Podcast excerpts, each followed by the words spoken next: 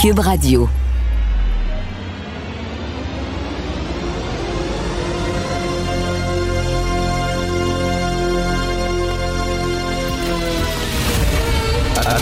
Attention, cette émission est laissée à la discrétion de l'auditeur. Les propos et les opinions tenues lors des deux prochaines heures peuvent choquer. Peuvent choquer. Oreilles sensibles s'abstenir. Richard Martineau. Martino. Un animateur pas comme les autres. Richard Martineau. Cube Radio. Bon mardi tout le monde, merci d'écouter Cube Radio. Euh, je pense que j'ai un certain talent, euh, je ne veux, pas, je, je veux pas me vanter, mais j'ai un certain talent pour me faire des ennemis. Il y a des gens qui sont bons pour ça et je pense que je suis très bon pour me faire des ennemis. Alors, euh, lorsque j'étais jeune journaliste, j'avais une chronique à voir qui s'appelait Honte de choc. J'avais les cheveux longs à l'époque. Je me mettais du crayon colle sur les yeux. C'était les années 80, pardonnez-moi, s'il vous plaît. Heureusement, toutes les photos ont été brûlées de cette époque. Bref, j'étais très à gauche, évidemment, tous les gens de voir. On était très gauche plateau. Euh, et j'étais, je faisais partie des petites coqueluches, des, des gens de gauche. euh, et j'étais souvent invité à Radio-Canada. J'avais une chronique d'ailleurs à l'émission de Marie-France Bazot à Radio-Canada. Je commentais l'actualité. Bref, ça allait bien. Et à un moment donné, j'ai commencé à me sentir mal dans cette chapelle. Je me sentais mal dans cette église. Euh, J'étais pas d'accord avec certaines prises de position. Et je voyais la gauche un peu chirée. Tu comprends? Euh, ça en allait un peu plus pour la défense des religions, alors que moi, je trouvais que la gauche devait, au contraire, euh, porter un regard critique sur les religions. Là, soudainement, la gauche commençait à défendre les religions. La gauche commençait à défendre toutes sortes de théories qui me semblaient complètement déconnectées avec le réel. Et donc, je me sentais mal. Et à un moment donné, j'ai fait mon coming out. J'ai fait mon coming out en disant je romps avec cette gauche-là. Je ne me sens plus euh, euh, vraiment euh, en cohérence avec ces gens-là. Donc, j'ai fait mon coming out, coming out de droite. Et là, et toutes mes amis, j'ai perdu des amis. J'ai perdu des amis. Il y a des gens qui m'invitaient plus. Il y a des gens très proches qu'on voyait régulièrement. Des amis de Radio-Canada, entre autres, hein, avec qui on allait souper régulièrement. J'étais persona non grata. J'avais quitté la chapelle. On me l'a pas pardonné. Et d'ailleurs, pendant, Christy, je sais pas, 15 ans, à chaque fois que je donne une entrevue, c'était Hey, toi, t'étais à gauche avant, qu'est-ce qui s'est passé? Sacrement, revenez-en. Revenez-en. Ben oui, j'ai changé d'idée. Donc, j'ai rejoint le camp de la droite. Et là, je me suis fait d'autres amis avec d'autres gangs que je voyais régulièrement. Je faisais partie d'une autre chapelle. Puis on chialait contre la chapelle d'en face. Puis là, soudainement, j'étais à la radio de Québec. J'ai eu une, émission là parce que, bon, j'étais dans, dans le camp de, bon. Et là, j'ose dire que ben, je suis d'accord avec les consignes de sécurité sanitaire, puis je trouve qu'on doit porter le masque, puis je trouve, je trouve qu'on doit penser aux autres autour de nous. Et là, maintenant, mes ennemis, c'est les gens de mon camp de droite. Là, je suis un traître, je suis un imbécile. Si vous saviez le nombre d'insultes que je reçois de ma nouvelle gang, qui m'aimait pourtant. Et là, c'est pas de bon sens. Éric Duhem qui m'écrit Je te reconnais plus, Richard. Qu'est-ce qui se passe? Des anciens chums de la Radio de Québec. Voyons donc, qu'est-ce que Jeff Fillion qui me chie dessus régulièrement. Puis là, je suis redevenu, là. Ah, il est rendu à gauche, Martineau, puis tout ça. Là, je suis devenu personne radioactif pour cette gang-là. Savez-vous quoi? Je pense que je suis à bonne place. Quand tu te fais engueuler par les deux gangs, je pense que tu étais à la bonne place. Moi, j'ai toujours aimé les gens qui étaient indépendants d'esprit. On a le droit de porter un regard critique sur tout, sur tout le monde. Les gens qui mettent des œillères, les gens qui rentrent dans des équipes et qui disent, moi, je vais, tu sais, comme un- la ligne de parti, là. Tu tu vois ça, les députés qui sont derrière leur chef, leur chef parle, puis les députés ils hochent la tête. Ah oui, ah oui, mais oui, mais oui, mais oui. Non, c'est pas ça. C'est pas vrai que m'a rentré dans un camp, puis là, soudainement, tout ce que ce camp-là dit, parce que là, les anti-masques, c'est surtout les gens de droite, on s'entend, là. Liberté! Les libertés individuelles, la Charte des droits, oui, mais moi, moi, mes libertés, vous brimez mes libertés à moi. Et je trouve ça totalement ridicule. Je trouve que la droite est en train de chirer là-dessus. Puis quand tu vois la même affaire avec les gens qui appuient Trump. Ah, Trump, c'est- il est contre les démocrates. Moi, j'étais un gars de droite. La droite, on est contre les démocrates parce que les démocrates, c'est de la gauche, donc j'aime Trump. Mais non! Trump, c'est un imbécile. Même s'il est à droite, même s'il est le Parti républicain, c'est un imbécile. Je veux dire, soyez un peu les gens qui rentrent dans des camps, et là, soudainement, qui, leur jugement, là, fini. Maintenant, ils ont une grille d'analyse. Tu sais, comme en religion, tu rentres en religion, qu'est-ce qu'il y a de réconfortant de rentrer en religion pour certaines personnes? C'est que tu n'as pas à penser toi-même. On va te dire quoi penser. On va dire on va te donner un missel, puis voici ce que tu dois penser. L'enfer, le, ciel, etc. C'est comme ça, puis là, tu rien qu'à répéter ça, puis tu pas à penser pour toi-même. Oh, mon Dieu, c'est le fun, parce que penser pour soi-même, tu sais, c'est- élevé, c'est dur. Qu'est-ce que je pense sur tel sujet? Pas évident. Fait que quand tu es dans une gang, tu sens que tu pas tout seul.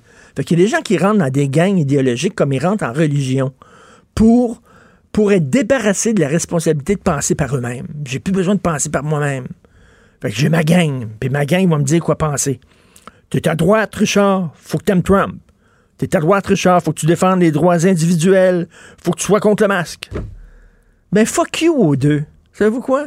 Fuck you à mon ancienne gang de gauche, puis fuck you à ma nouvelle gang de droite.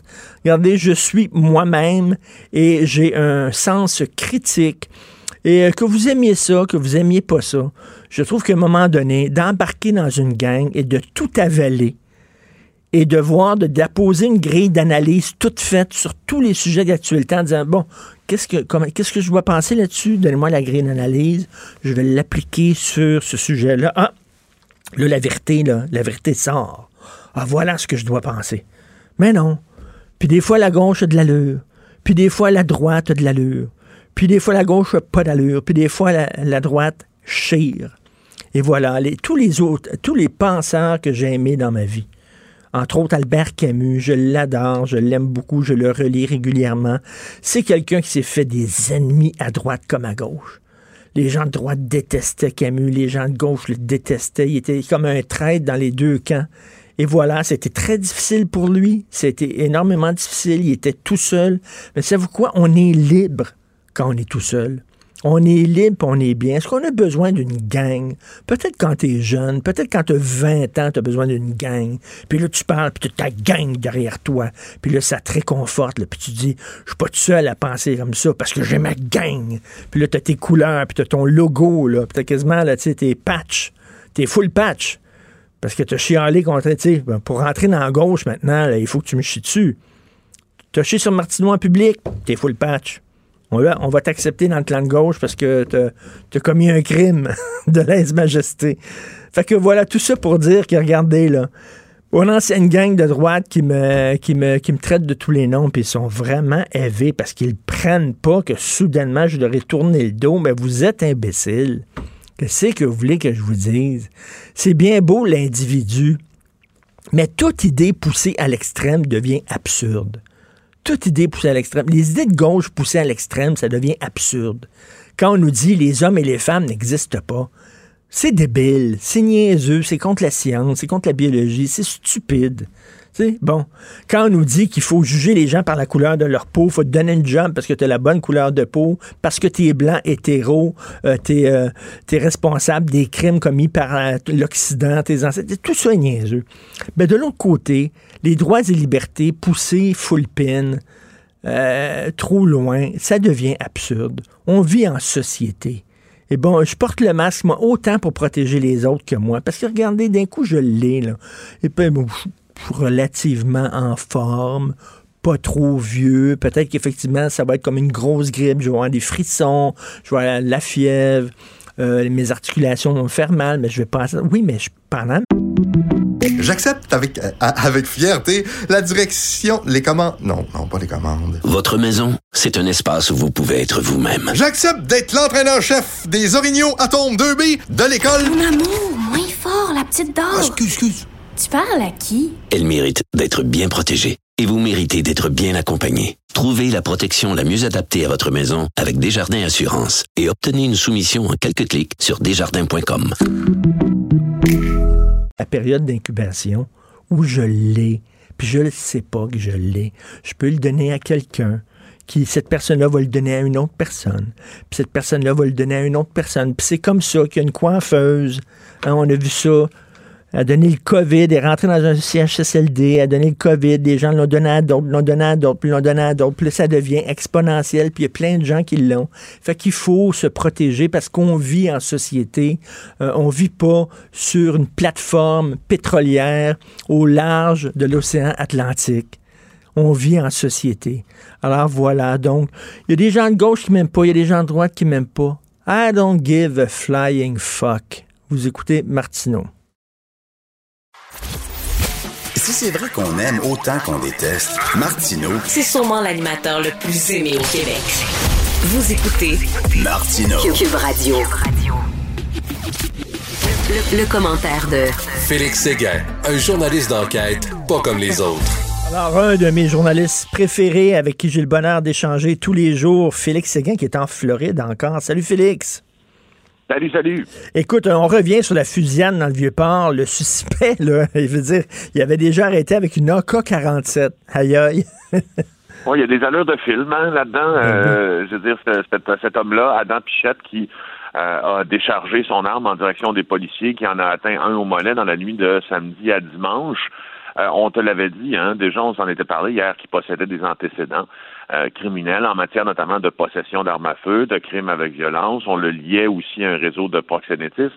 Mais là, écoute bien celle-là, lorsqu'il a été euh, arrêté après cette fusillade où il y a plus de 25 coups de feu qui ont été échangés. Euh, il, euh, il écoulait, pourrait-on dire, les derniers mois d'une peine de prison pour possession d'un fusil AK-47. Donc, il est en liberté le week-end. Euh, et euh, et c'est pour ça qu'il est en prison, justement, pour un crime euh, avec violence, puis avec, euh, avec la possession d'une arme à feu. Puis là, euh, comme ils disent, next thing you know, hein, comme on dit au- Ben oui. au pays de Trump, ben euh, il a en, ses, po- en sa possession un fusil, un pistolet Sm- Smith Wesson. C'est avec ça qu'il a fait feu en fin de semaine. Alors, c'est Éric Thibault puis Michael Nguyen qui nous apprennent ça aujourd'hui dans le journal. Et puis, ils, ce qu'ils ont fait, en fait, ils sont allés chercher euh, dans les anciennes procédures judiciaires qui ont mené à, à la mise en accusation, mais aussi euh, au verdict de culpabilité qui a été prononcé à son endroit, ce qu'il a dit devant le juge. Il a dit, je ne voulais pas, il parle de son AK-47, là, il dit, je ne voulais pas faire de mal à personne, c'est poche, je voulais changer de vie. Ça, c'est le 12 novembre 2019. Euh, bon, c'est sûr que euh, tu vas dire Mais- c'est- c'est- c'est un peu euh, présomptueux de dire ça, mais quand tu veux changer de vie puis tu as un AK-47 dans ta garde-robe, Ben oui, écoute, C'est vrai tout à fait. Mais, mais. Félix, visiblement, le gars, là, comme on dit en bon québécois, il ferme pas juste. Là. La lumière, il n'y a pas de la lumière dans toutes les chambres. là, parce que, comme tu dis, tirer sur un policier, là, euh, pour utiliser un autre anglicisme du pays de Trump, there's no turning back. Tu peux pas revenir. Là, tu dépasses une frontière. Puis, tu sais, euh, c'est, c'est grave tirer sur un policier. Qu'est-ce qu'il a pris?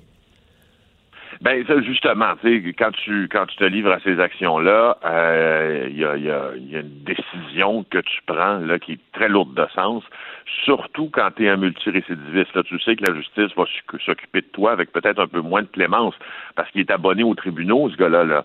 Euh, il a 33 ans, puis euh, il- est déjà devant les tribunaux tout le temps.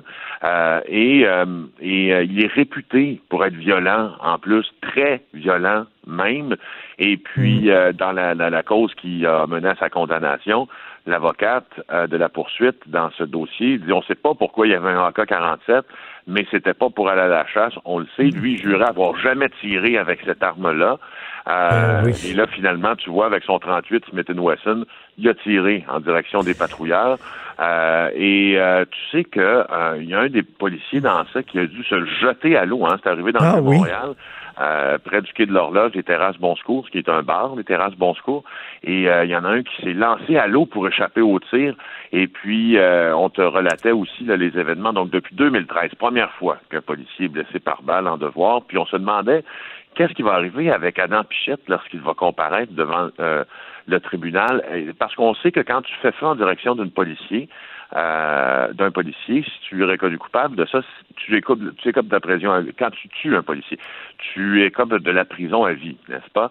Euh, dans ce cas-ci, euh, c'est pas ça. C'est pas ça qui va se passer. S'il est reconnu coupable, euh, c'est possession euh, illégale d'une arme à feu, décharger une arme à feu. Non, mais quand même, tirer, tirer- 25 ans de prison. Tirer sur un policier, j'imagine que c'est, encore plus grave que tirer sur un citoyen dans- dans notre société, non?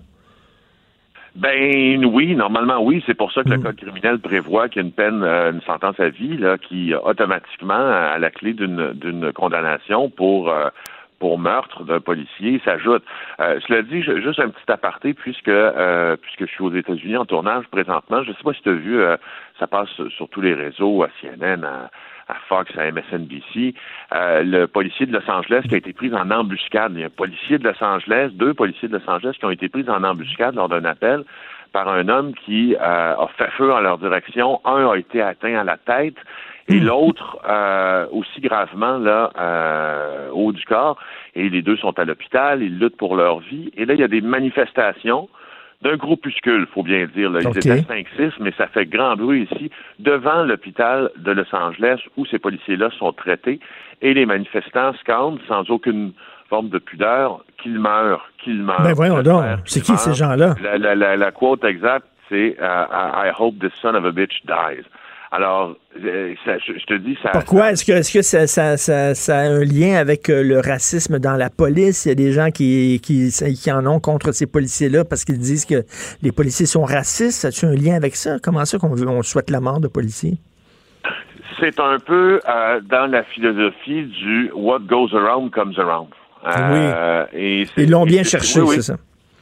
Oui, oui, c'est ça. Euh, et c'est ce que, est-ce que c'est même que euh, certains politiciens locaux, euh, des gens qui ont des postes décisionnels euh, à la ville de Los Angeles, puis dans les services municipaux, ont traité cette affaire-là, ou dans leurs publications sur les réseaux sociaux, ont traité cette affaire-là euh, un peu dans le sens où je te où, où je t'en parle, c'est-à-dire ils ont euh, ils ont insinué que bon euh, c'était peut-être à prévoir qu'un policier allait se, Mais, mais, mais, Félix, pendant que tu m'amènes sur ce, ce dossier-là, euh, en France aussi, écoute, il y a plusieurs textes dans les magazines et les journaux français où les policiers, il y a beaucoup de policiers qui font des burn-out, qui font des dépressions, parce qu'il y a tout un mouvement anti-police. Les policiers se font cracher dessus, euh, se font insulter, ou justement attirer dans, des, dans des embuscades comme ça, se font tirer dessus. Euh, et c'est très dur maintenant d'être policier. On dirait qu'il y a comme un, un- un mouvement très underground. C'est pas encore très majoritaire, mais de gens euh, qui euh, qui aiment pas la police et qui euh, qui trouvent que la police c'est l'arme, euh, c'est le, l'armée des autorités, de l'establishment et tout ça. C'est pas facile d'être policier à notre époque. Puis j'entendais le, euh, le- le- l'équivalent du président de la fraternité des, des policiers de Montréal, là, son équivalent, si tu veux, euh, américain à Los Angeles hier s'exprimer. Euh, je crois que c'était à CNN, puis il nous rappelait quelque chose.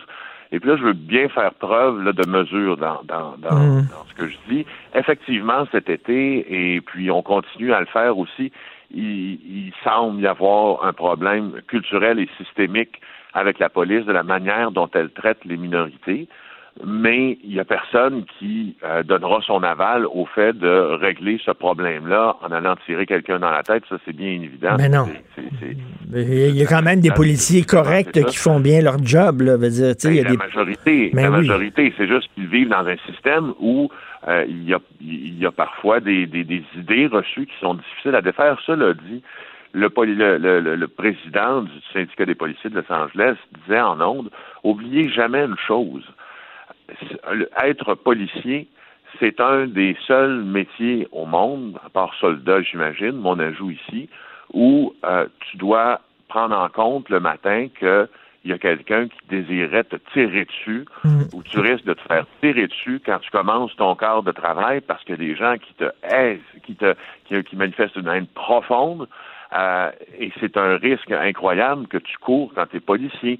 Tu sais, c'est pas rien à être policier et surtout pas aux États-Unis dans le contexte actuel. Il faut bien dire, c'est pas rien non plus appartenir à une, une minorité visible. Ben non, c'est pour ça d'ailleurs qu'ils ont des bonnes con- ils ont des bonnes conditions. hein. Moi, j'avais un cousin policier qui a pris, euh, tu sais, il est tombé à sa retraite très très jeune parce qu'ils ont des bonnes conditions, parce que c'est une job, je veux dire que la majorité des gens ne voudraient pas faire. Écoute, je veux revenir sur ce couple là qui a terrorisé huit enfants pendant 25 ans. Et ce qui est le plus euh, écœurant là-dedans, c'est que c'est un pasteur, le bonhomme. Ouais, le bonhomme, effectivement, Mario Monette, euh, pasteur qui euh, devrait faire des prêches, hein, normalement. Ben euh, et qui- bon, ben là, il a, il a prêché. D'ailleurs, il prêchait aussi la correction aux enfants, il semble, le pasteur de la rive sud. Et là, euh, devine quoi, il a été reconnu coupable d'avoir infligé des châtiments aux enfants et à ses enfants, à huit enfants, filles et garçons, pendant 25 ans, lui et sa femme, Carole Vanout. Alors, euh, ils étaient, euh, ils étaient appelés à procès hier au palais de justice de Longueuil, puis, comme dans le système judiciaire, tu peux décider à n'importe quel moment des procédures judiciaires de couper court à tout ça en plaidant coupable. Tu plaides coupable, ben, bon, c'est terminé, tu recevras ta sentence Mhm. après. Alors, euh, ils faisaient face à des accusations de voie de fait armée sur leur enfant, de séquestration, de menaces de mort, de causer des lésions. Et pour, euh, dans la conception du pasteur euh, Monette, c'était une méthode éducative. Et euh, c'est la fille euh, du couple, la fille aînée qui a, qui a témoigné euh, en premier et qui a derrière un paravent parce qu'elle voulait pas croiser les yeux. C'est ça. Écoute, ça m'a extrêmement touché quand j'ai lu ça. La dame, elle a 47 ans. Elle a dit c'était un bruit familier d'entendre le bâton, le bruit des bâtons sur les fesses. Elle se faisait régulièrement battre à coups de bâton. Euh, et elle, elle a, elle a, elle a 47 ans. C'est pas une, une jeune fille. Et pourtant, elle a tenu à témoigner derrière un paravent parce qu'elle était incapable de croiser le regard de ses parents. Tu vois à quel point elle vivait encore sous, sous le joug de ses parents, puis elle avait encore peur de, de leur regard et de leur jugement. C'est d'une tristesse. hein. les stigmates que ça Oui. laisse, hein, puis elle affirme aussi avoir vu des gales sur les fesses de ses, ses frères, les fesses qui saignaient, puis elle affirme avoir entendu une conversation où ses parents peut-être euh, proposer la manière de taper une, face, une fesse à la fois pour laisser l'autre guérir. Euh, c'est incroyable, hein? Alors, ces corrections-là, les corrections physiques euh, dont ils étaient victimes, ça a commencé quand les enfants, ben, parce qu'ils étaient pasteurs aussi, ont commencé à fréquenter une église baptiste et c'est ce qui était enseigné.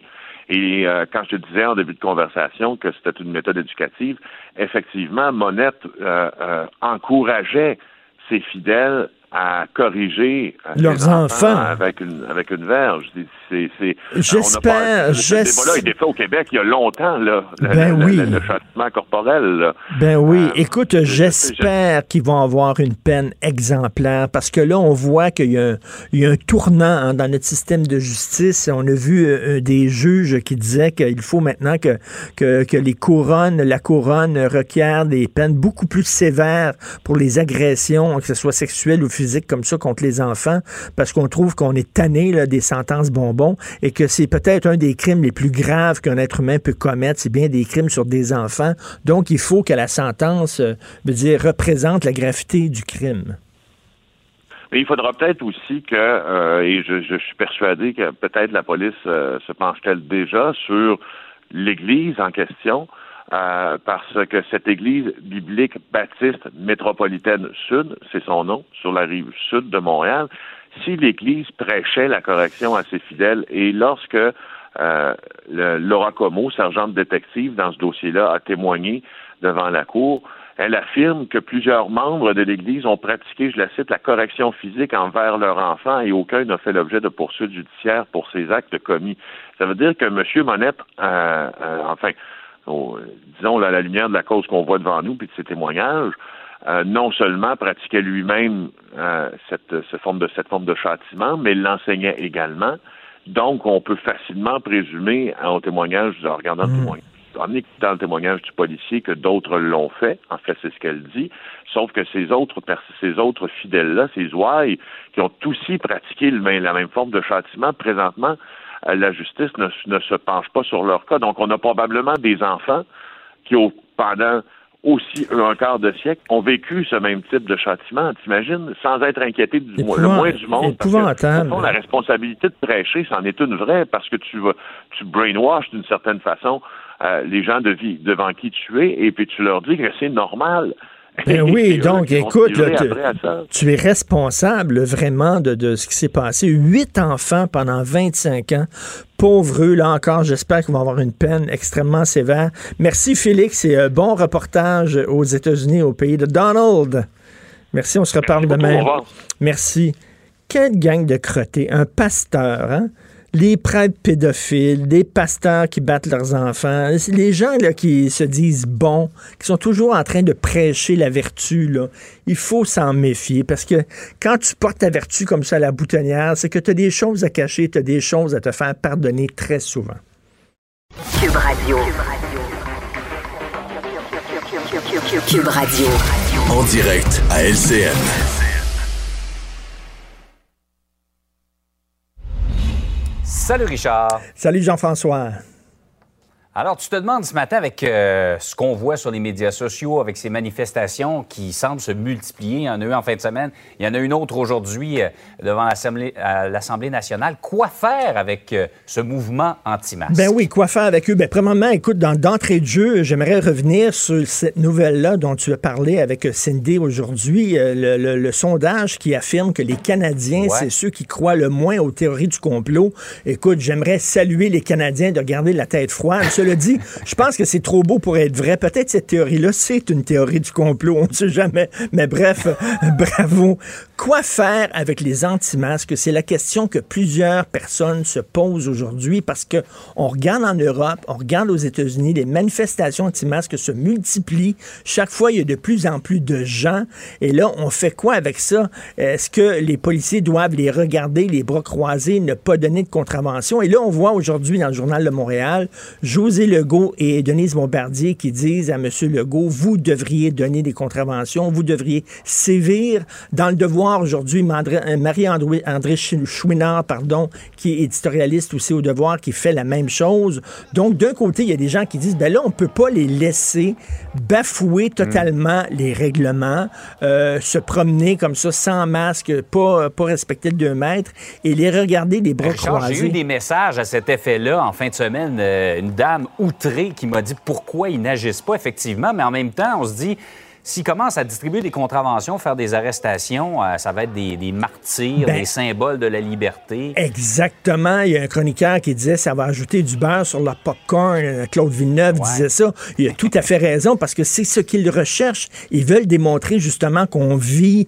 sous une dictature, dans la tyrannie, ce qui est complètement absurde et complètement débile. Mais vous imaginez si les policiers commencent à sévir, quelqu'un qui ne veut pas obtempérer, qu'est-ce qu'on fait? On utilise la force contre cette personnes-là. Euh, on donne des contraventions à des milliers de personnes ou on devrait donner des contraventions seulement aux organisateurs. Sauf que c'est facile d'organiser maintenant des réunions comme ça sur Internet. Tu sais pas exactement qui a lancé l'invitation le premier, qui est l'organisateur. C'est pas évident. Ce sont des gens qui se, se donnent rendez-vous comme ça volontairement. Donc, on fait quoi? Si on donne des contraventions, on leur apporte de l'eau au moulin parce que là, ils vont passer pour des martyrs, ils vont pleurer. Si on n'en donne pas, mm. ben là, on laisse les gens euh, bafouer la loi euh, sans avoir de conséquences. Écoute, je vais faire preuve d'humilité aujourd'hui. Je pose des questions. Je n'ai aucune réponse. Je ne sais pas mhm. quoi faire avec ça. Et à la place de François Legault, je serais vraiment extrêmement mêlé. Mais reste que ça n'arrêtera pas. Puis tant, tant justement que la police ne va, ne va pas sévir, ils vont continuer à faire d'autres manifestations un peu partout au Québec. Oui, et la ministre Guilbeault, euh, ministre de la Sécurité publique, vice-première ministre, a dit la semaine dernière, c'était clair, on n'intervient pas, on les laisse manifester. Mais effectivement, il y a comme un vide, il y a comme ben une zone grise, disons. Tout à fait. Par ailleurs, euh, Richard, euh, Justin Trudeau veut aider les entrepreneurs noirs. Lutter contre le racisme, bien sûr, tout le monde euh, est pour mm. la vertu, c'est sûr et certain, mais là, il y a des gens, et là, c'est Macacoto qui écrivait là-dessus hier dans le Journal de Montréal, Macacoto qui est noir, vous le savez, puis qui disait, je pense que c'est pas vraiment la meilleure solution. Je peux comprendre qu'on veut lutter contre le racisme. Premièrement, pourquoi aider les entrepreneurs noirs? C'est un programme de 221 millions. Euh, tu le sais, euh, Jean-François, on a vu au cours des années, il y a plusieurs études qui démontrent que si ton nom est Mohamed, si tu es un Maghrébin et t'envoies ton CV, c'est très difficile d'avoir une job. Il y a d'autres communautés aussi qui souffrent de racisme. Les gens justement d'Afrique du Nord, les gens arabes, euh, les gens qui sont, ben, les Asiatiques aussi peuvent souffrir de racisme et tout ça. Donc, pourquoi euh, vraiment euh, cibler seulement les entrepreneurs noirs?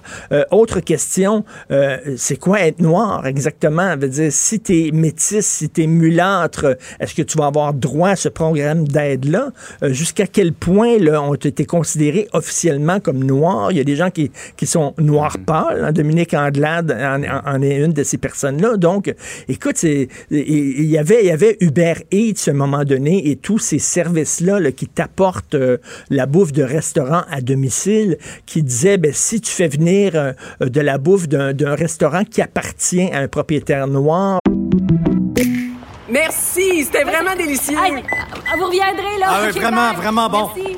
Faites attention ah oui. OK, salut, à la prochaine. Votre auto, c'est un espace où vous pouvez être vous-même. Hey, c'était pas mangeable comme repas. Ouf. Elle mérite d'être bien protégée et vous méritez d'être bien accompagné. Trouvez la protection la mieux adaptée à votre auto avec Desjardins Assurance et obtenez une soumission en quelques clics sur desjardins.com tu ne paieras pas le service de livraison. Là encore, c'est un peu bizarre. Et Macacoto disait, ben, je pense pas que ça va aider la cause, au contraire, parce que là, c'est mhm. tous les entrepreneurs qui ont besoin d'aide, on s'entend, là, et c'est du clientélisme. Il faut pas se le cacher. Justin Trudeau, ce qu'il fait ces temps-ci, depuis quelques mois, c'est qu'il utilise l'argent public pour s'acheter des votes pour les prochaines élections. Et là, il a ciblé, Black Lives Matter est une cause à la mode. Il a ciblé ça en disant, bon, ça, ça va m'apporter des votes, mais je ne suis pas sûr que ce soit la meilleure façon de lutter contre le racisme, cause, je le redis, qui est bien sûr très noble et très importante. Ça, effectivement, tout le monde est d'accord avec ça. Tout le monde est d'accord avec ça. Merci beaucoup. Bonne journée. À demain. Bonne journée. Martino. Même avec un masque, c'est impossible de le filtrer. Vous écoutez Martino. Cube Radio. Le, commentaire de Michel Girard. Une vision des finances pas comme les autres. Nous parlons d'économie avec l'excellent Michel Girard, chroniqueur à la section argent du Journal de Montréal, Journal de Québec. Et Michel, depuis quelque temps, il y a des gens qui disent qu'on devrait abaisser le seuil d'immigration.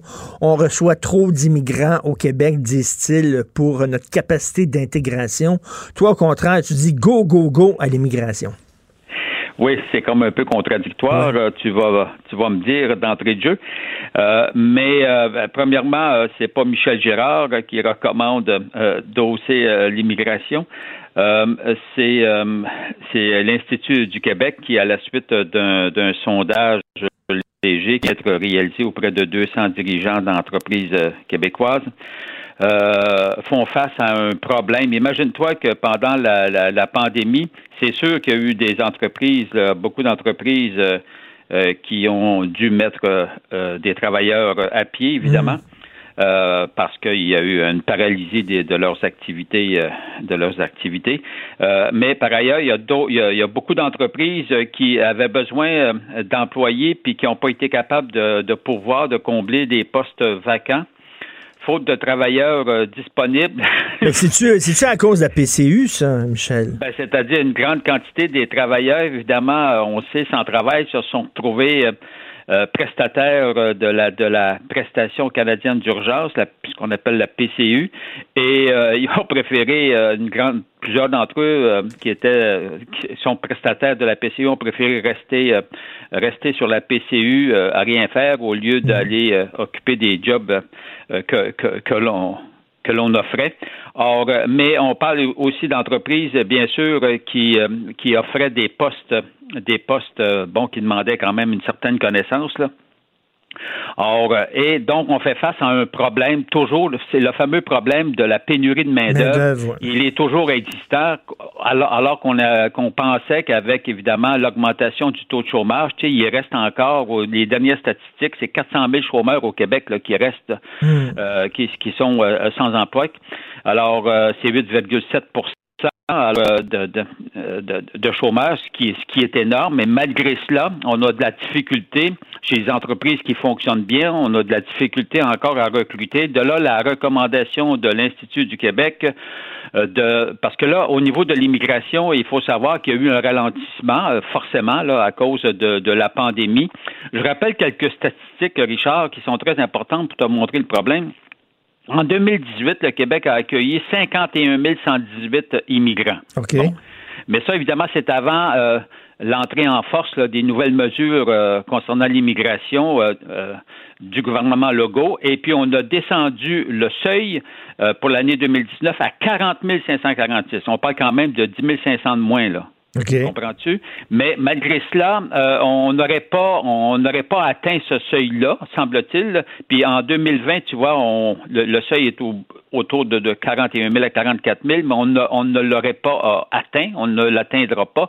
Donc, ce que recommande l'Institut euh, du Québec, ce serait de reporter les quotas non atteints pour les additionner aux années suivantes, parce qu'il y a des plafonds qui ont été établis par le gouvernement Legault pour les pour les années futures.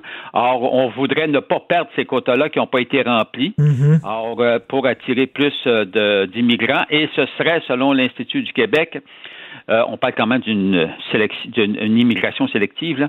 Alors, ce serait, ce serait une façon de combler euh, nos problèmes de, de pénurie de main d'œuvre. Mais Michel, quel genre, quel genre d'immigrants on veut attirer? Des immigrants qui, ceux qui ont une certaine formation, une certaine éducation, ou alors on veut des bras, tu sais, pour des jobs, euh, des jobs de bras. Ben, J'ai comme l'impression que c'est un peu de tout. Hein? Mm. C'est un mix comme, comme on retrouve dans la, dans la société parce qu'il y a des jobs à pourvoir dans tous les secteurs. Hein? Euh, C'est, aussi euh, universel que cela. Moi, j'ai comme l'impression euh, que c'est dans l'ensemble comme dans la société. On, on, on a des problèmes de pénurie de main-d'œuvre. Alors, c'est pas.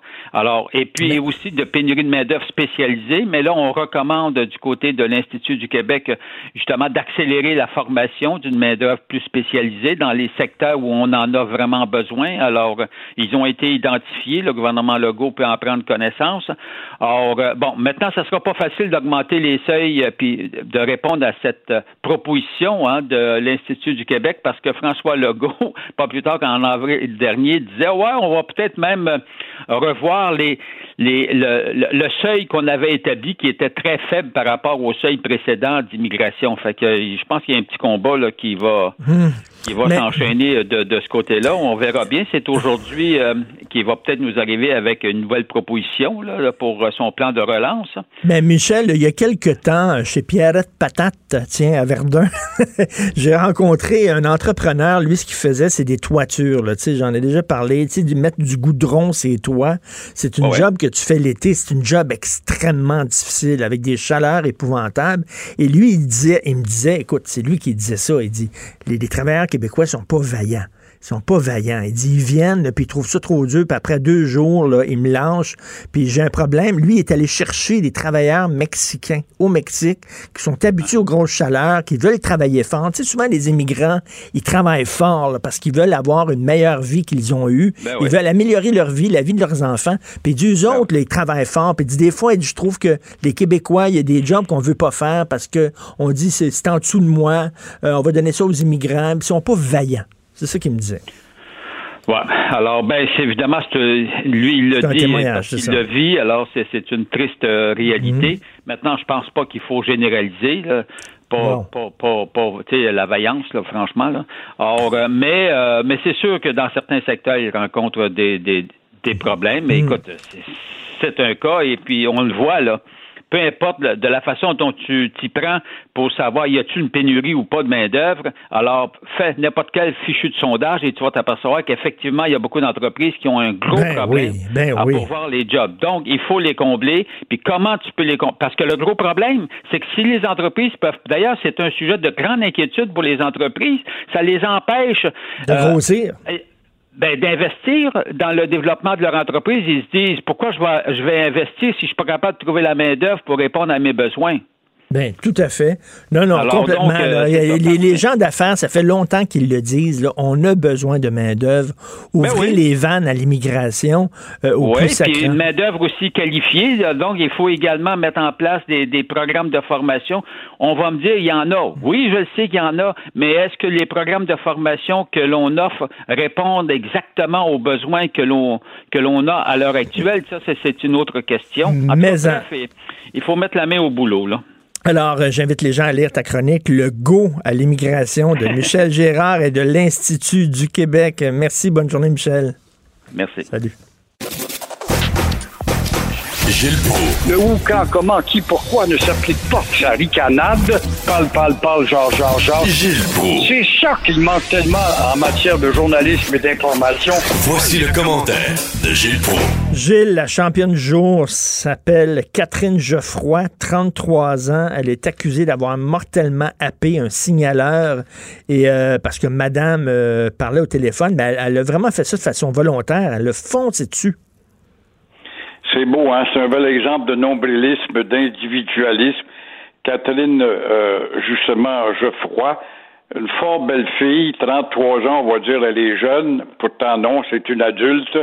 Et on voit combien, combien le maudit téléphone est important dans l'univers du nombrilisme de cette jeune fille de Granby qui frappe un gars de sécurité aux abords d'un chantier euh, de construction, bien sûr, et quitte les lieux tout en poursuivant sa conversation au volant. C'est incroyable. Qu'est-ce qu'on peut pas imaginer comme portrait? Alors, le Michel Carmel, lui, euh, meurt peu de temps après.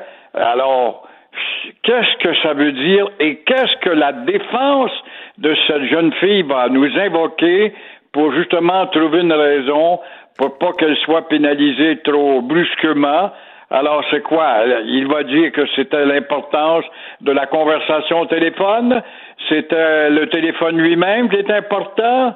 Euh, c'était quoi? C'était le jeune âge de la jeune fille, elle a 33 ans. Mais elle a- L'âge du Christ. Alors, c'est une crise de cause qui s'en vient, crois-moi. ben, elle ne connaît pas ça, le système Bluetooth. On peut parler au téléphone sans avoir le téléphone dans sa main. Là. On change au Premièrement. téléphone en conduisant. là. Premièrement, premièrement, et après toutes ces publicités, ça rentre pas dans la caboche des gens parce que l'individualisme, l'égoïsme fait que je fais la sourde oreille. Est-ce que tu peux me dire le gouvernement avec tes messages de sécurité? Je m'en sac comme l'an 40, c'est ma personne. Alors, cette euh, jeune fille qui paraît euh, belle et prometteuse dans la vie, elle a quand même d'une fille distinguée.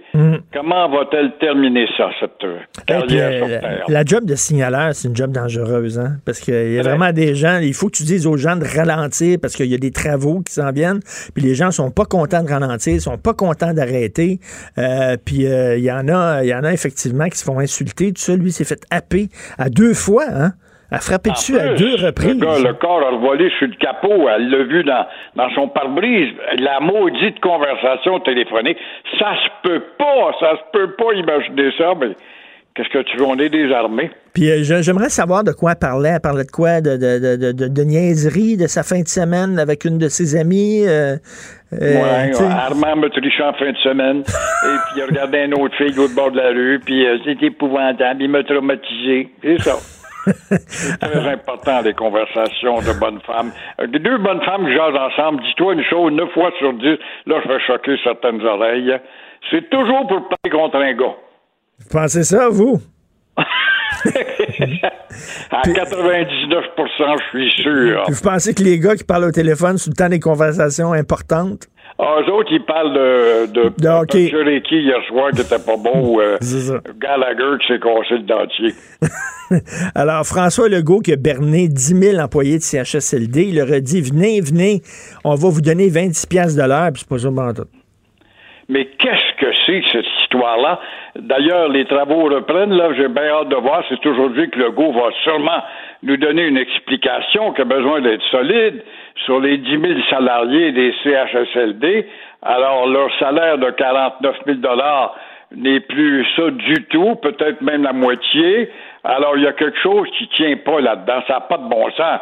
Euh, que Legault a été, pourtant, été très clair le 25 mai, puis il l'a répété le 21 août, ça fait pas longtemps. Alors, si c'est le cas, au dire de la bonne CSN, parce que la CSN, elle fait du combat, elle faut pas l'oublier, là, ce sera justement le coup fatal pour la CAC. Et moi, je ne veux pas croire une telle chose. Il me semble que ça ne tient pas. Parce Mais enfin, peut-être que je me trompe et que ça tient.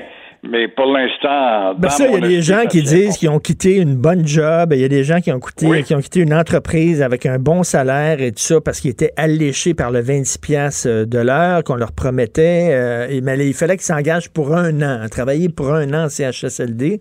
Eux autres, ils ont dit, regarde, je suis prêt à faire euh, ce saut-là, mais sauf que bon, Donnez-moi le salaire que vous m'avez promis. Sauf qu'avec tous les petits ajustements, un montant forfaitaire en CHSLD, un montant forfaitaire pour le temps complet, blablabla, ça arrive à 25 et 60. On est proche du Ouais. 26, là. Mais c'est de voir que ces gens, oui, mais, c'est de voir que ces gens-là, finalement, avaient le sens de la mission tout d'un coup. Moi, j'ai lâché mon job. Je travaillais à la pharmacie, puis moi, je travaillais à tel autre endroit, puis j'avais une boutique, puis ça allait bien. Euh, le sens de la mission. C'est incroyable comment est-ce qu'on a de nombreux missionnaires. On en a trouvé 10 000 missionnaires. C'est quand même beau, la Terre. Le Québec est une terre de mission. Alors, vous voulez nous parler maintenant de Québec solidaire, que vous trouvez euh, une gang de menteurs et de démagogue. démagogues. On est loin du docteur. Le docteur Caddy, moi je me rappelle, j'étais en ondes au journal en, en fin de carrière. Et puis, euh, on le traitait de tous les mots parce qu'il avait un langage excessif, mais au moins, il avait un idéal pour le Québec. D'abord, un Québec souverain, et puis de gauche, c'est sûr c'était peut-être plus d'extrême gauche que la gauche. Mais euh, ce bonhomme-là était drôlement lucide plus démagogue et plus menteur que le Québec solidaire d'aujourd'hui, ça n'existe plus. On est loin du docteur Kadir, qui au moins était un Québécois intégré. Mais Gabriel Nadeau-Dubois, avec sa petite face à claque, beau manipulateur, s'est fait connaître, encore une fois, rappelons-le, on n'a pas de mémoire, avec ses manifestations contre Jean Charest et son augmentation de 50 cents par jour des frais de scolarité. Et euh, il avait transformé son parti en formation multiculturiste, avec sa multiculturaliste, pardon. Euh, la partition du Québec, certainement, on peut être pour ça, nous autres. Anti-souverainistes, certainement, on est pour ça. Anti-loi 101, certainement, on est pour ça. T'es mauditement loin de l'idéal du docteur Kadir. Alors, cet ex-carré rouge euh, qui voulait renverser le gouvernement Charest à l'époque, alors le gars s'avère être maintenant la marionnette, la marionnette des éléments que- assimilateurs du Québec et rien d'autre que ça. C'est que sous Françoise David et sous Amir Kadir, c'est vrai qu'on on s'ennuie d'eux, je pensais pas dire ça une fois dans ma vie, mais sous euh, Françoise David et Amir Kadir, c'était la vraie gauche. C'est-à-dire c'est une gauche qui luttait contre les inégalités, qui défendait le petit peuple, qui défendait le petit peuple, qui défendait les petits travailleurs. tout ça. Là, on est une gang là, qui sont dans le multiculturalisme, puis la défense des minorités, puis ils sont complètement dans la stratosphère. Mais que s'imagine-t-il aller arracher une clientèle au Parti libéral? Ils font peur. Je pense pas que les fédéralistes peureux du Parti libéral auraient euh, justement un attrait face à la- au discours. Protégez vos dépôts, c'est notre but. La SADC protège vos dépôts dans les institutions fédérales, comme les banques. L'AMF les protège dans les institutions provinciales, comme les caisses. Oh, quel arrêt! Découvrez ce qui est protégé à vos dépôts sont protégés.ca. de Dubois Nadeau, voyons donc. Alors, c'est quoi leur stratégie?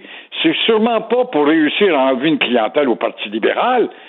Je, je comprends pas cette orientation-là. Mais D'ailleurs, il y a des gens, hein, Mario Dumont, qui, a- qui a imaginé dans une de ses chroniques qu'éventuellement, dans quelques années, on pourrait voir une fusion entre le Parti libéral et Québec solidaire, étant donné que les deux visent la même clientèle. Voilà, effectivement. Alors, il y aura l'aile gauche du Parti libéral, ils ont l'aile jeunesse, ils ont l'aile vieillesse au Parti libéral. Ils ont toutes sortes d'ailes, mais ils n'ont pas d'ailes pour s'envoler au-dessus de la nation puis gagner tout le monde dans leur cœur. Tout à fait. Merci beaucoup, Gilles. Excellente journée. Au plaisir. On se reparle Au demain. revoir. Au revoir. Martineau, il n'y a pas le temps pour la controverse. Il a jamais coulé l'eau sous les ponts. C'est lui qui la verse. Vous écoutez Martineau. Cube, Cube Radio. Alors, Pascal Birbé, chef parlementaire du Parti québécois et député de Matane-Matapédia, qui demande une commission d'enquête sur la gestion de la crise de la COVID par le gouvernement Legault. Euh, nous allons lui parler. Il est avec nous. Bonjour, M. Birbé. Bonjour, M. Martineau. Est-ce que c'est un manque de solidarité? Vous savez, c'est un débat qui a eu lieu à Québec solidaire il y a quelques jours en disant en temps de pandémie, il faut être solidaire avec le gouvernement. Euh, il fait ce qu'il peut, il fait son possible. C'est une situation très difficile. Nous sommes tous touchés, quelle que soit notre couleur politique par le virus. Est-ce que soudainement de demander une commission d'enquête, c'est un, un bris de solidarité, M. Birbé? Pas du tout. Le Québec, c'est 23% de la population canadienne, puis c'est près des deux tiers des décès. 5 000 morts, une situation unique au monde dans les CHSLD. C'est le minimum de respect qu'on doit aux gens qui nous ont quittés. Euh, quand le premier ministre dit c'est une victoire, c'est une défaite, euh, c'est des drames. Et euh, son nouvel euh, meilleur ami, son nouveau meilleur ami, Doug Ford, lui, il a décidé d'en faire une commission indépendante. Alors, j'ai l'impression qu'on n'a pas parlé de ça autour de la bière, en plus parler des Maple Leafs de Toronto. Mais c'est un enjeu qui est important.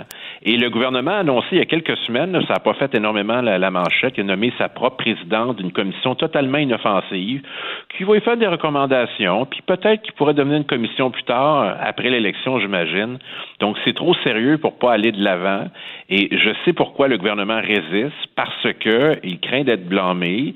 Ça ne fitterait pas avec son plan de communication qu'il a déjà mis en place, là, qui va le mener jusqu'à l'élection mais c'est sérieux. Alors, on dépose une motion euh, cet après-midi et euh, je pense qu'on on est capable de faire aussi bien que l'Ontario, pas le premier ministre, qui va me dédire là-dessus.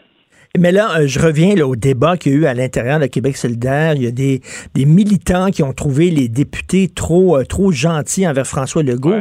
Et là, Manon Massé a dit, écoutez, on est en période de, de pandémie, il faut modérer nos transports. Et ce qu'elle semblait dire, c'est que on veut pas se faire accuser de faire de la petite politique sur le dos de, sur le dos d'une pandémie. Est-ce que vous avez pas peur de ces accusations-là?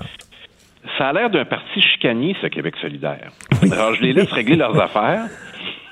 D'ailleurs, ils, ont- ils ont probablement plus à faire parce que, vous savez, quand on questionne beaucoup qu'est-ce qui va arriver avec le Parti québécois, on était à 17% comme à la dernière élection, ils sont à 11. Alors, j'imagine qu'ils sont en réunion d'urgence pour la survie du parti, là, mais juste pour blaguer en disant que souvent, on, on évite de leur poser les mêmes questions qu'on nous pose. Ceci étant Mais dit, vous avez pas peur d'être accusé de faire de la petite politique?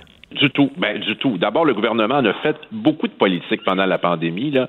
Pensez pas que c'était seulement là, altruiste. Hein? Euh, la façon de faire des communications, la façon de gérer les dossiers. Il y avait beaucoup de politique. C'est pas un sacrilège de le dire. On a participé. Moi, j'ai été de, de toutes les conférences avec le premier ministre, qu'on a, que j'ai d'ailleurs proposé deux fois par semaine. On a fait beaucoup de propositions qui ont été retenues. Jamais le gouvernement a dit que ça venait de nous, mais c'est pas grave. On le faisait pour l'effort de guerre. On a bien travaillé dans nos comtés. On a fait tout ça, mais je veux dire, la différence, c'est que c'est pas comme si on avait accès à la même information que le gouvernement. Il ne nous donne rien. Depuis le début, le docteur Arruda, malgré ce que son titre indique, euh, il est directeur national de la santé publique, mais il se rapporte qu'au premier ministre. Comme si c'était un employé de son cabinet, puis il, il nous donne pas ses décisions, ses recommandations, puis on saura jamais rien parce qu'on a appris, suite à une de mes questions à l'étude des crédits du premier ministre, que dans les plus grandes décisions là, qui ont un impact sur la vie des gens, puis sur notre économie, puis nos droits et libertés, personne n'a pris de note. Il n'existe aucun procès verbal, aucun enregistrement. C'est commode, hein? Ah oui. Alors, euh, ouais, ça Hmm. c'est avéré, là. Puis là, je me suis tourné vers le secrétaire général du gouvernement, puis j'ai dit, vous acceptez ça, vous? Euh, même les conseils des ministres les plus importants là, de l'histoire, souvent 25 ans plus tard, on, on peut Ben oui. apprendre. Ben, euh, sachez, là, euh, auditeurs de Cube Radio, là, que personne a pris des notes sur quoi que ce soit qui s'est discuté dans les rencontres qui touchaient euh, nos vies. Ben, c'est absolument pas normal. Ça, vraiment, c'est absolument pas ministre, normal. Il dit on avait on a- on n'avait pas le temps de faire ça. Ben, nommer quelqu'un qui fait ça, sacrifice. Mais, ben, parce tout à fait. Mais, mais Pascal Birbé, vous n'avez pas peur? Parce que l'autre piège de demander une commission d'enquête, c'est que vous allez vous retrouver avec des faux amis. Des amis que vous voulez pas avoir. Parce que la gang qui ont manifesté samedi, là, sont bien contents là, en disant Ah, Regardez, là, on n'est pas tout seul à gueuler contre le gouvernement. On a le PQ avec nous autres maintenant. Euh, non, ben, ils sont pas avec nous autres parce que celui qui m'a menacé hier, là, il prétend que moi je suis pas indépendantiste, là, puis que je devrais être dans sa gang, là. Ben non, je suis pas dans sa gang. Euh, non, moi je suis capable à la fois de comprendre les gens qui aiment pas porter le masque, à la fois de leur expliquer pourquoi il faut le faire, puis à la fois leur dire que je suis capable de poser des questions dures au gouvernement et nécessaires. Je suis capable de tout faire ça, moi. Quiconque me suit sait très bien que le gouvernement, ils apprécient pas mes questions parce que souvent je suis dans le mille. Et euh, c'est arrivé à plusieurs reprises, puis ça va continuer parce qu'on défend l'intérêt public. Puis moi, j'ai pas les mêmes informations que le gouvernement. Pensez-vous qu'il partage ça avec nous, genre, docteur Arruda nous appelle aujourd'hui, je vais dire au premier ministre qu'il faut porter le masque. Peut-être qu'il le fera pas, mais en tout cas, j'y ai dit. Bien sûr que non. Le seul témoin de ça, c'est le premier ministre. Alors, comment moi je peux juger la performance d'un gouvernement sur cette base-là? Difficile. Par Vous la jugez comment? Si vous, mettons, vous donnez là, de 0 à 10, une note de 0 à 10 au gouvernement, quelle note vous donneriez? Ben, je peux juste donner une note sur la base des résultats. Euh, taux record de mortalité dans le monde. Le reste, euh, je peux juger de la communication, ce qu'on a trouvé sympathique, l'intervention, ce que le docteur Arruda nous rassure. C'est très subjectif tout ça. C'est pour ça qu'une commission d'enquête indépendante euh, a l'avantage de pouvoir assigner des témoins. Euh, je vais vous donner un exemple très concret de ce que la commission pourrait faire.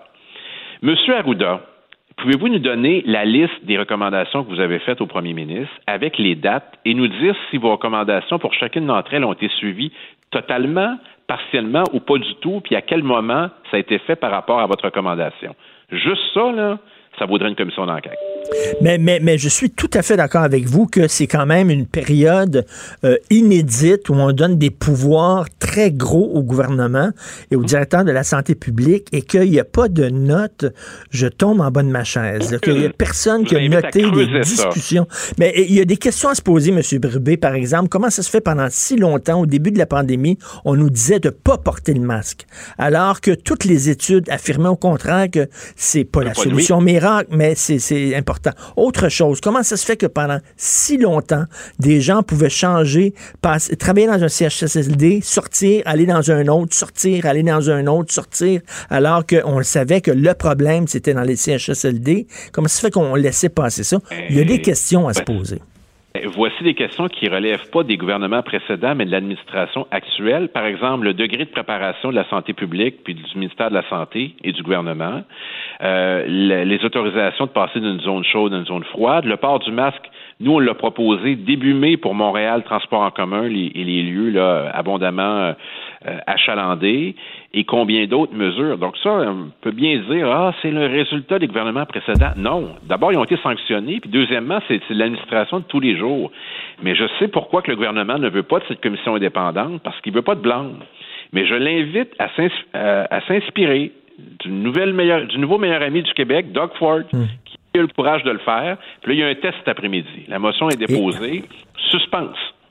On, verra qui, va, l'appuyer. Et, et, monsieur, euh, est-ce que vous donneriez, vous, des contraventions aux manifestants? Par exemple, comme les gens qui manifestaient samedi en se foutant totalement euh, des consignes de sécurité, pas de masque, pas, de mètres, euh, pas de deux mètres entre eux. Est-ce que vous donneriez des, des amendes ou vous voudriez pas leur apporter de l'eau au moulin? ça mérite considération parce que vous savez qu'il y a pour la police la possibilité de déclarer une manifestation illégale. Ça a déjà été fait dans d'autres contextes ben et à ma connaissance, ça n'a pas été fait.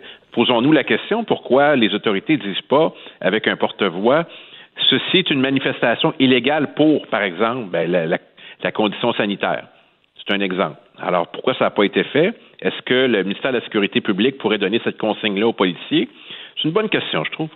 Et là, bien sûr, il faut parler des menaces dont vous avez fait l'objet. Euh, toute mhm. personne, toute personne publique, euh, moi, euh, tout le monde, on reçoit tous des menaces. Là, on menace votre conjointe, c'est ce qui est beaucoup moins drôle. Est-ce que vous prenez ça au sérieux? Ben oui, ça touche ma conjointe, donc je l'aime, je veux la protéger et je veux pas laisser passer ça. Je veux pas qu'il y ait d'impunité. Je j'aime j'aime pas le sentiment de me sentir comme une victime non plus, mais je veux faire œuvre utile. Je l'ai signalé à la Sûreté du Québec. Euh, ça touche bien des gens. Je, me permets personnellement, on, on s'en est pas parlé, de dire que euh, je sais que votre propre conjoint est mhm. souvent touché par ce genre de, et je trouve ça épouvantable parce que je sais un peu la nature des propos qui sont souvent pires à l'égard des femmes. Toute personnalité publique est exposée davantage. Vous savez, il y a de grands avantages d'être une personnalité publique, mais il y a un coût à payer, notamment celui d'être une cible et d'être accessible. Mais c'est le cas de, tout citoyen. Hein. On voit passer des choses qui sont euh, des atteintes à l'intégrité physique, des menaces d'atteinte à l'intégrité physique, voire des, euh, euh, de la diffamation. Alors, il, faut, euh, il faut se responsabiliser face à ça, et, puis agir et, débattre sereinement. Et j'imagine que c'est une cause aussi qui empêche certaines personnes de valeur de, de, faire le saut en politique en ben disant, mais moi, ça me tente pas d'être attaqué 24 heures ben, sur 24, 6 jours par semaine dans les médias sociaux.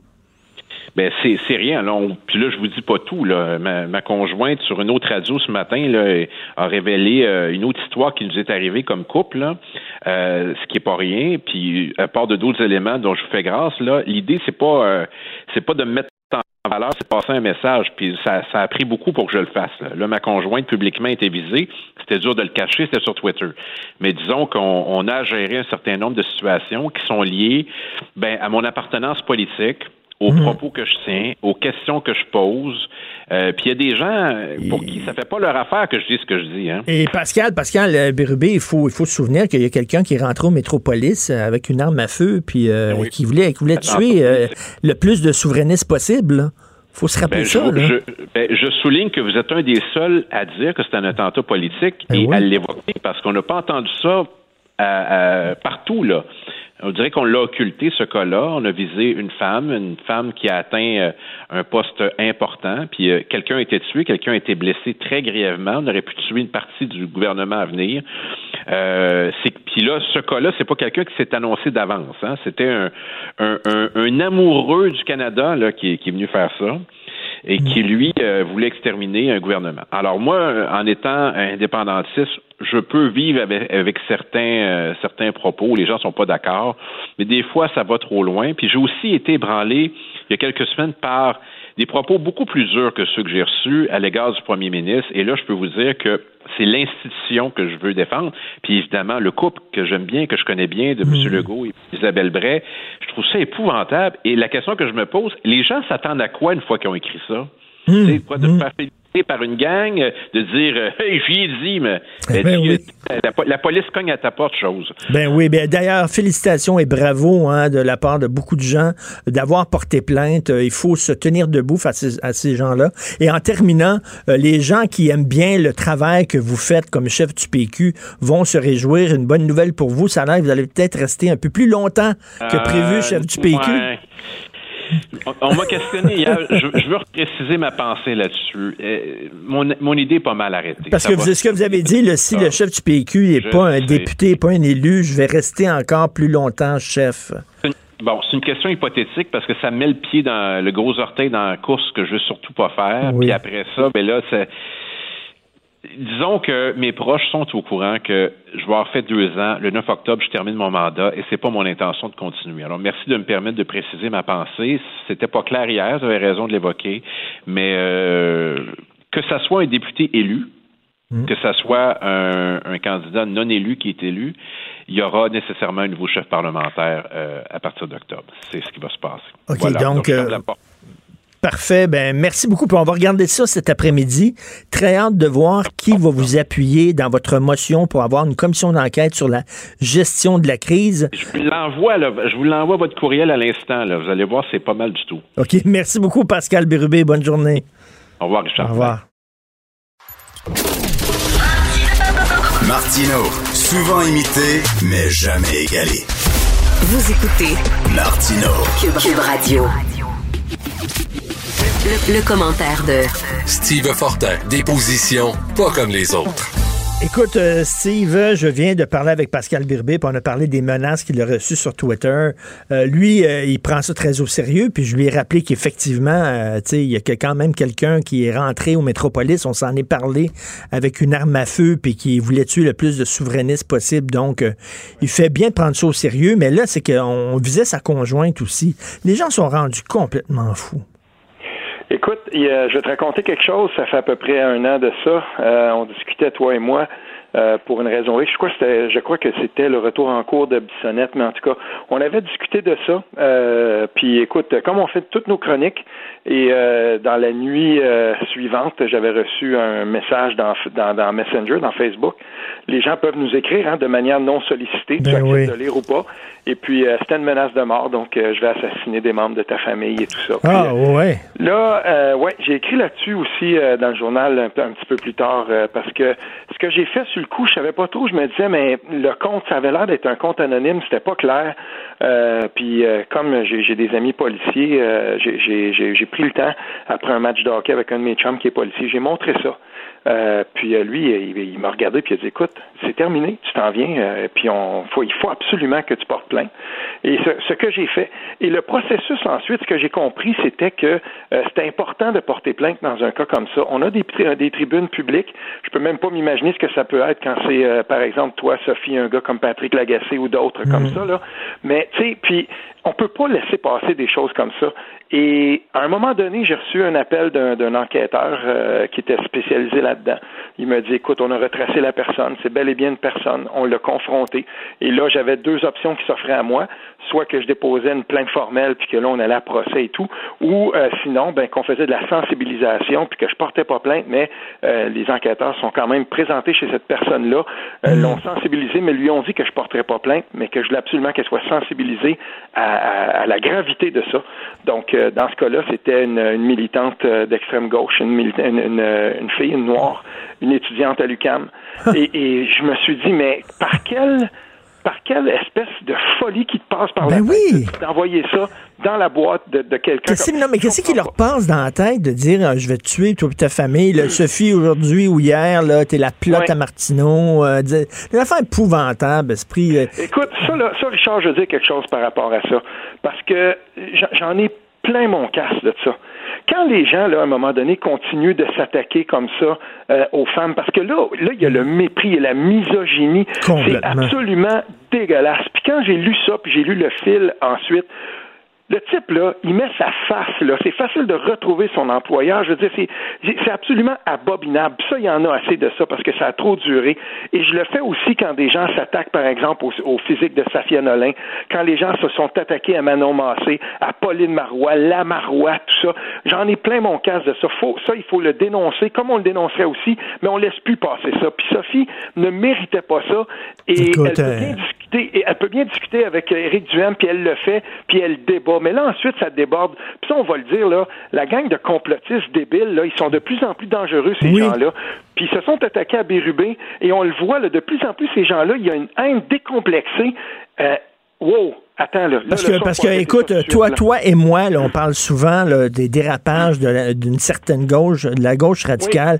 Mais moi, dire du côté de la droite, ça dérape solide en tabarnouche aussi. Là, ça je veux dérape, dire, là. Et, et ça, là, là, ça dérape et ça dérape un petit peu trop et, on le voit. euh, là, il commence à, à y avoir là, vraiment quelque chose qui, qui, qui ressemble de plus en plus à une radicalisation qui euh, devrait inquiéter pas mal et, et je crois sincèrement que les autorités le voient. Il y a plusieurs textes qui sont écrits dans tous les médias où les gens se demandent on va faire quoi avec ces gens-là qui se radicalisent? Et c'est bien qu'on qu'on qu'on s'en inquiète. Toutefois, il faut quand même le dire, depuis quelques jours aussi, euh, il y a des études qui ont été faites sur la radicalisation par rapport aux théories complotistes, QAnon et tout, au Canada, quand même, on doit quand même, on doit le dire, on n'est pas parmi les, les gens où ça se radicalise le plus. Mais quand on approche de 20 18 des gens qui croient dans, tes- dans- dans des théories comme ça, on ne peut plus tasser ça du revers de la main. Il faut s'en inquiéter. Il faut regarder comment on va réagir. Et concernant les menaces, tu disais, là, on voit les gens, là, on voit leurs photos, on voit, on, on sait pour qui ils travaillent. À un moment donné, euh, Sophie a reçu vraiment une menace euh, incroyable. Le gars, il était agent d'immobilier, OK? Et agent, euh, elle a appelé son boss, elle a appelé l'agence immobilière très connue, puis elle a dit, savez-vous que votre employé, là, il a écrit telle et telle affaire, puis ils sont allés parler au gars, puis on dit, si tu recommences, on te sac dehors. Il vient de finir, elle est allée parler à son employeur. Mais je comprends pas. Écoute, puis la question qu'on se pose tous, là, euh, Steve, c'est, y avait-tu autant de coucou avant, mais on le savait pas, avant les médias sociaux? Les médias sociaux ont exacerbé le problème, on le sait pas. Ben, la discussion de taverne s'est transportée dans, Mm. tout à coup dans la dans, dans, dans l'espèce de, de toile qui, elle, maintenant est accessible à tout. C'est comme si on avait levé le voile sur quelque chose. Euh, Est-ce qu'il y avait autant de, de coucou? Ben moi, je peux te dire, euh, pour côtoyer toutes sortes de différentes personnes, j'ai entendu des trucs dans une chambre de hockey qui, qui, qui se répéteraient pas, là, tu sais. Euh, moi, d'après moi, la- la- si on veut, ce qui, ce qui est arrivé avec les, les, les médias sociaux, c'est que des gens qui peut-être avant avaient une opinion X ou euh, avaient peut-être quelques préjugés que ce soit, ben là, tout à coup, ils sont capables de se rassembler puis de créer des groupes puis de, de, de former des groupes de discussion, par exemple, virtuels, qui peuvent prendre de l'ampleur assez rapidement. C'est ça qui est en train de se passer, en gros, avec les théories conspirationnistes. Moi, je connais des gens euh, qui, pourtant, euh, il, y a, il y a quelques années de ça, euh, pouvaient avoir été des militants, par exemple, euh, que je croisais. C'est sûr, j'ai été proche de, de, de, plusieurs euh, militants du Parti québécois et, et j'en vois plein, moi, que je me dis, mais coudon, il y a deux, trois, quatre ans, cette personne-là euh, c'était un militant, c'était une militante euh, tout à fait, là, je, je peux avoir une discussion sensée avec cette personne-là. Puis aujourd'hui, ben, ils ont viré bout pour bout dans, dans, dans, dans les- les- l'espèce de conspiration, ils sont rendus des, des fans de Cossette Trudel, de, de, de- de- de- des blés de ce monde. Puis là, ben, ils sont plus parlables, ces gens-là. On peut plus rien faire avec eux, là. Ben c'est ça, ils sont. Qu'est-ce qu'on fait là, là? Denise Bombardier, José Legault dans, dans notre journal et dans le Devoir, Marie-André Chouinard qui disent on devrait donner des contraventions et des amendes à ces gens-là lorsqu'ils manifestent. Mais il y a d'autres personnes qui disent Claude Villeneuve, ils disent ben non, ça serait ajouter du beurre sur leur popcorn parce que c'est ça qu'ils veulent. Ils veulent que les policiers débarquent, puis là ça va ça va accréditer leur thèse comme quoi on vit dans un état policier, dans une tyrannie. Donc on fait quoi avec ça? Ah, c'est, c'est, c'est, c'est une, euh, je sais pas si j'ai la réponse à ça, Richard, parce que bien honnêtement, là, moi je me dis qu'il faudrait, il faudrait cesser de leur accorder du crédit. Euh, il faudrait, faudrait cesser de, de, de, de mettre la, de, de pointer la lorgnette sur eux. Puis d'un autre côté, euh, je veux dire, quand des milliers de personnes C'est une en nouvelle. pandémie, C'est ça. ça- ça- on peut pas, on peut pas ne pas en traiter non plus. En tout cas, il y a une éducation populaire qui doit se faire et moi, je suis d'accord avec les gens qui disent maintenant là, comme les réseaux sociaux puis comme Internet maintenant fait partie de notre vie et de notre existence de façon totale et complète, il faut commencer dès le jeune âge à enseigner et, à, et à conscientiser les gens sur ce qui se passe sur le web et notamment euh, par rapport aussi aux médias d'information et tout ça. On n'est pas nous euh, dans les médias euh, exempt non plus d'une certaine remise en question à faire. Et là-dessus, en tout cas, j'ai vu euh, Patrick White, euh, qui- avec qui j'avais collaboré à l'époque. Là, il est prof à l'UQAM, maintenant journaliste, mais euh, moi, au Washington Post, c'est, c'est quelqu'un que je respecte beaucoup. On l'a interrogé là-dessus sur l'avenir des médias, puis il disait, écoute, il y, a, il y a une remise en question aussi à faire du côté des médias. Il faudrait que, euh, à un moment donné, on soit capable. Là, tu sais, moi, j'aime quand des, des médias mettent en place, par exemple, euh, un, un petit observatoire de vérification des faits et tout ça. Tu sais, c'est, c'est important de débusquer ça, mais il va falloir aller plus loin que ça parce que là, il y, a, il y a quelque chose qui est en train de se passer dans le tissu social qui fait en sorte qu'il y a une trop large partie de la population, on dirait, qui décroche complètement, Complètement. euh, de, de, tout, euh, sens- de, de tout sens et raison. Écoute, euh, concernant là, la pandémie, là, euh, je viens de parler à Pascal Bérubé, puis cet après-midi, le PQ va déposer une motion demandant une commission d'enquête sur la gestion de la crise, OK? Et là, je demandais à Pascal Bérubé, euh, vous n'avez pas peur que ça passe comme un, un bris de confiance, un bris de solidarité? On est dans une crise, il faut être solidaire du gouvernement. Ou alors, Mhm. toi, selon toi, c'était peut-être comme ça au début, mais là, on a le droit de se poser des questions. Qu'est-ce que tu en penses? Non, tout à fait. Il faut, euh, moi, je suis d'accord avec ça. Euh, sans, sans briser complètement le lien de confiance avec le gouvernement, il faut qu'on mette en place des, des, des mécanismes de- de- d'imputabilité par rapport à ça. Puis, euh, il faut commencer maintenant. Et, euh, et ce qui s'est passé pendant la première vague, euh, comment comment tout ça, ça s'est déroulé? Euh, moi, j'aime pas quand le, le- le gouvernement, puis notamment l'ancienne ministre de la santé, même le nouveau, quand on me dit, par exemple, oui, mais été des CHSLD, ça aurait très bien été. Excusez-moi, là, mais euh, moi, quand un coach est canadien me dit, ouais, ça n'avait pas été euh, euh, de mon défenseur qui était moins 6 aujourd'hui, puis on se fait planter 6 buts, ça aurait bien été. Non, c'est pas comme ça que ça marche. Euh, les, les CHSLD, c'est des, c'est des citoyens, c'est des gens, c'est chez nous, ça, c'est des, c'est des, des êtres humains à part entière, puis on doit euh, absolument comprendre ce qui s'est passé et en même temps aussi la gestion, comment, non, on, on- il faut aller, il, il faut le faire ça, puis il faut certainement pas faire preuve de complaisance quand on va le faire, parce que si on fait ça, la prochaine fois qu'on aura euh, à affronter, par exemple, une situation comme celle-là, il faut qu'on soit prêt. Puis là, on le voit, là, moi, je te, je te, je te fais une petite prédiction parce que de plus en plus, je reçois des, des, des, des, messages de gens, euh, là, maintenant, c'est des parents, c'est des profs, c'est des surveillantes, euh, par exemple, de classes de dîner à qui on demande d'aller faire du remplacement dans des classes. Et, ces personnes-là, j'ai eu le, message le troublant d'une madame qui, qui, qui, qui est une surveillance de, une surveillante de dîner, plus de 60 ans. Elle était totalement tétanisée de se retrouver dans une classe, mais on n'avait personne d'autre pour mettre là. Et c'est pas normal que des enseignants, du, que des, des petits jeunes du primaire, par exemple, dans une école en Outaouais, soient rendus avec huit différentes personnes devant eux depuis le début de la... Ça vient de commencer, là. Ben, la, la, la, le Il y a des questions à se poser là, là-dessus. Ça va être dans les écoles, là. Tout à fait. Puis écoute, euh, Pascal Bérubé me disait, puis je ne savais pas ça, et je suis tombé en bas de ma chaise. Il dit quand il y a des réunions concernant la, la- la gestion de la, la COVID, des réunions avec M. Arruda, avec euh, le premier ministre, avec le ministre de la Santé, tout ça. Il n'y a aucune note de prise. Il n'y a aucune note de prise. On ne sait pas de quoi ils ont discuté. Or, dans le milieu de la politique, tu le sais, chaque rencontre et tout ça, il y a des notes, ne serait-ce que pour l'histoire, ne serait-ce que dans quelques années, on va revenir en disant qu'est-ce qui s'est dit, de quoi on a discuté. Il n'y a rien. Sur papier, c'est incroyable. euh, là. c'est c'est pour que je, suis de ceux qui pensent que euh, je, je ne veux pas, je, veux pas qu'on devienne totalement là, euh, cynique par rapport à notre gouvernement. Cependant, il va y avoir des comptes à rendre, et puis on doit apprendre de ça. Et, et quand on va rendre des comptes, ben ça implique justement de comprendre qu'est-ce qui s'est passé entre la DSP, la Direction de la santé publique, et le gouvernement. Puis si on n'a pas de note de ça, s'il n'y a rien pour qu'on soit capable de nous appuyer sur du con pour s'appuyer sur du concret, pour comprendre là où il y a eu, par exemple, des écueils, parce qu'il y en a eu. Euh, je veux dire, on peut pas dire que on peut pas dire le contraire. Ben c'est ça, ça pourra pas fonctionner.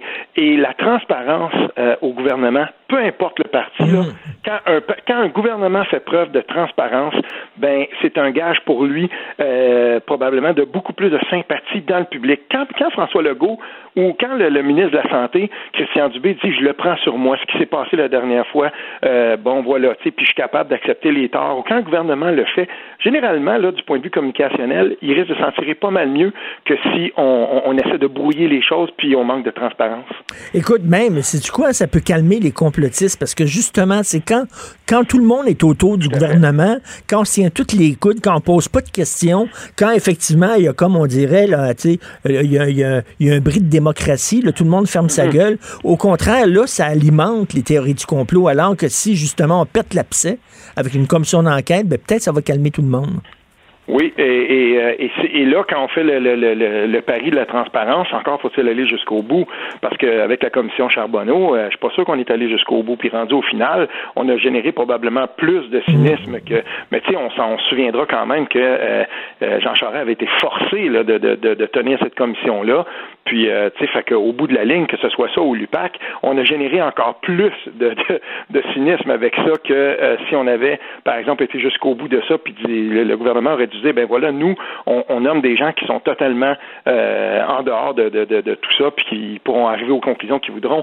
Quand on va faire l'analyse de ce qui s'est passé avec la pandémie, ben il faudra pas que ce soit télescopé par le gouvernement. Il faudra que ces gens-là soient complètement libres de pouvoir euh, retourner chaque pierre. Mais s'il n'y a aucune note qui existe, s'il n'y a rien qui existe pour documenter ce qui s'est passé entre la DSP et le gouvernement, ben, ceux qui seront euh, chargés de faire la lumière là-dessus, ils vont manquer quand même un gros bout, un gros bout important. Ben, mais hein, c'est incroyable, ça. Merci beaucoup, Steve Fortin. Bonne journée.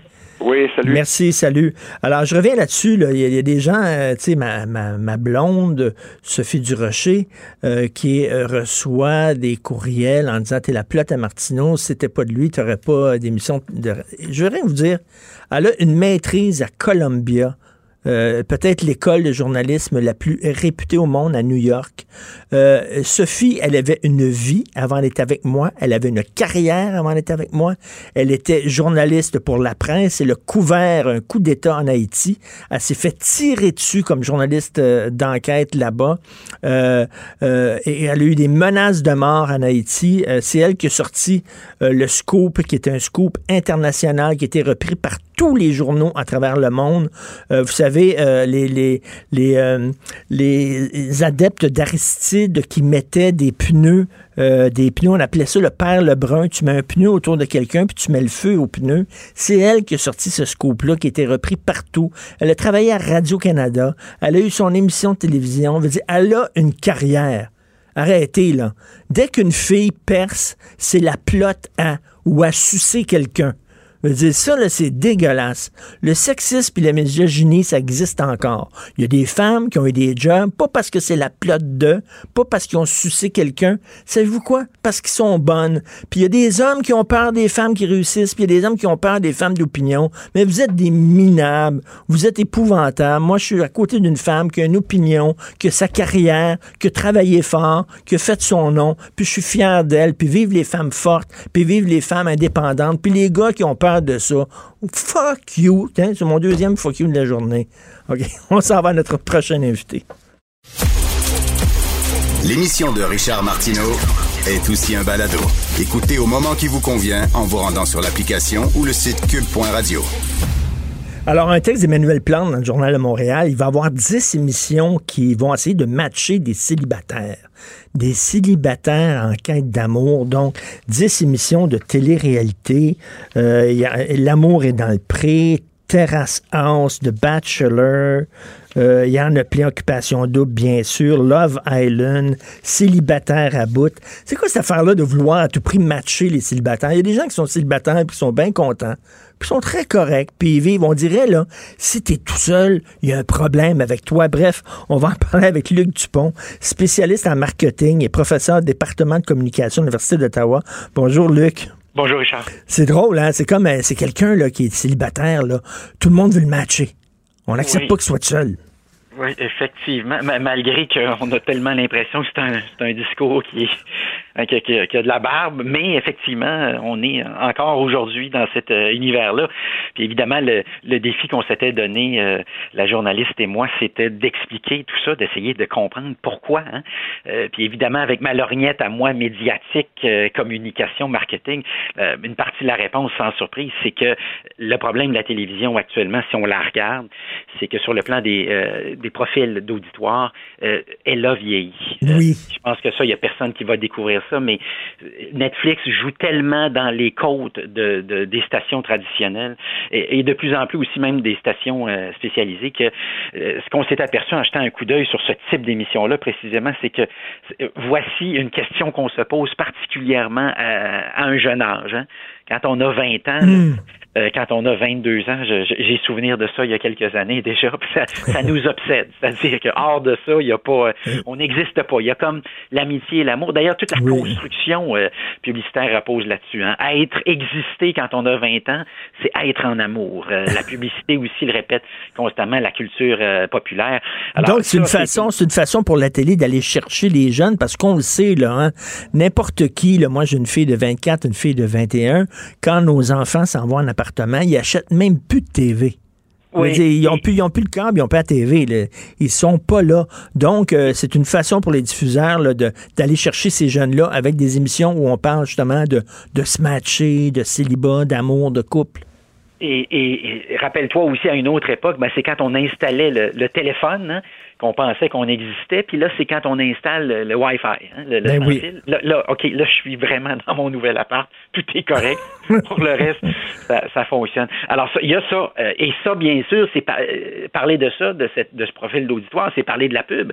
Parce que les annonceurs, les publicitaires, pour des bonnes raisons, puis tantôt pour des moins bonnes raisons, mais ils sont convaincus que si tu parles aux plus jeunes, tu vas faire plus de fric parce qu'ils sont, ils sont vierges à bien des égards. Il faut leur donner une première carte de crédit, une première hypothèque, un premier emprunt de voiture. Euh, toute la question aussi des marques qu'on va finir par, euh, par acheter. Ben oui, puis quand, quand tu es jeune, puis tu sais, tu t'établis en couple, ben là, tu as besoin de meubles, tu as besoin de vêtements, tu te cherches un logement, tu consommes. Oui, ça nous est tous déjà arrivé de visiter euh, une tante ou un oncle qu'on aime beaucoup, mais ce qu'on constate, c'est que tout se passe comme si, au milieu des années 70, il y a quelque chose qui avait arrêté de tourner. hein. Le, le tapis est encore shag, un peu long. Le sous-sol, il y a une petite barre aussi, le dosier, là, comme j'ai vu récemment. Alors, on comprend ça. Ça, c'est le premier pan, je pense, d'explication. Le deuxième pan, c'est que, comme la télévision est moins vigoureuse, euh, il y a plus de fragmentation, ben, il y a plus de cases à remplir.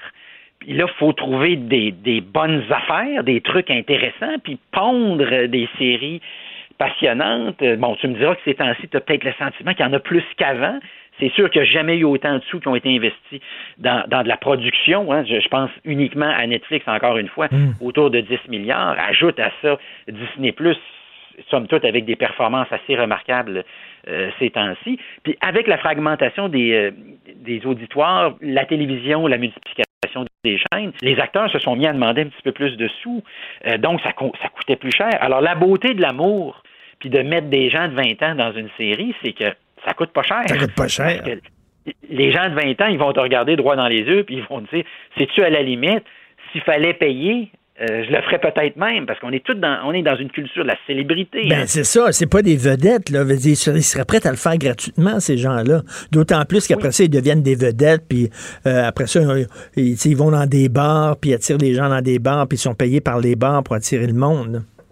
Oui, alors il y a cet aspect-là aussi qui compte, c'est le- les gens qui les participants finalement qui coûtent euh, qui coûtent pas cher. Puis en dernier lieu, il y a évidemment le téléspectateur qui visiblement aime ça pour toutes sortes de raisons. Un, parce qu'on est dans de la télé-réalité. Hein, Margaret Mead, au début des années 70, quand elle se tape la première télé-réalité, An American Family, a dit Ben dans oui. le TV Guide de l'époque, d'ailleurs sur la, la couverture 4, on lui avait pas donné la première couverture pour sa déclaration, mais qui aujourd'hui la mériterait assurément, avait dit Je viens de voir un nouveau type de programme, c'est pas un documentaire, c'est pas un quiz, c'est pas du sport, euh, je sais pas où mettre ça.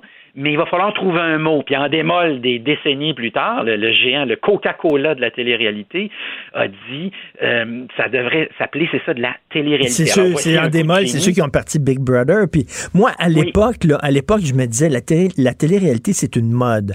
Ça va durer quelques années, puis ça va disparaître. Or, au contraire, non, c'est rendu un genre en soi-même, puis ça va tout le temps être là. Oui, et on a même des stations maintenant de télévision qui se spécialisent là-dedans. Moi, je- à un moment donné, euh, au début des années 70, euh, en fait, au début des, années 2000 plutôt, euh, euh, j'ai senti qu'il y avait quelque chose qui se passait. C'est pour ça que, j'ai- à un moment donné, j'ai pondu un livre là-dessus, puis j'ai essayé d'expliquer pourquoi on aimait ça. Alors, c'est toute la question des réactions psychologiques. Revenons à l'amour. C'est que on est, c'est un peu le, le- le syndrome de Dieu quand on regarde euh, ces séries-là. C'est que nous, on le sait que la fille ou le gars s'est fait tromper, n'est-ce pas? Puis on prend, il y, a, il y a un plaisir qui est, euh, à certains égards, euh, les gens qui ont étudié ça ont dit, qui est presque du sadisme.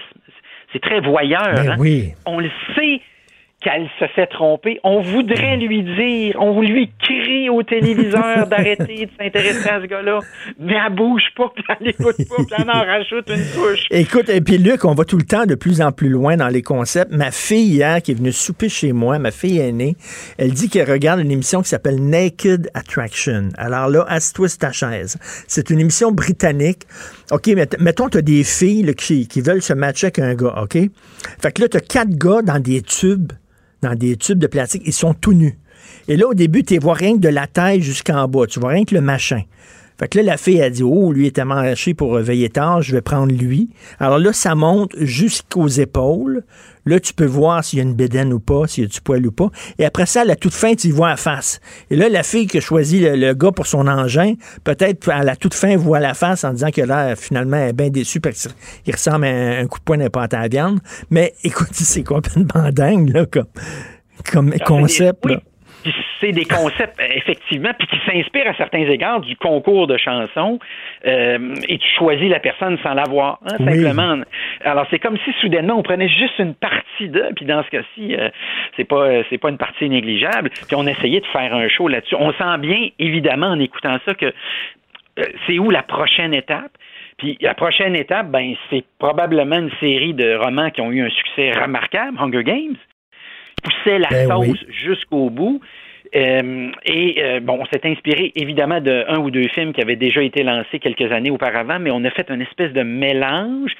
Euh, puis ce qui me permet de rappeler que la télé-réalité, au fond, c'est ça, c'est un mélange. C'est-à-dire que il y a un concours, ce que tu viens de me raconter, il y a un concours, hein, dans ce Mhm. cas-ci, j'aurais le goût de dire, c'est hein, le concours de l'engin. Euh, Il y, a- il y a un jeu télévisé, c'est-à-dire, hein, tu regardes un, puis l'autre, puis l'autre, puis l'autre. Euh, il y a toute la question de la confession publique. Il y a comme un, une espèce de...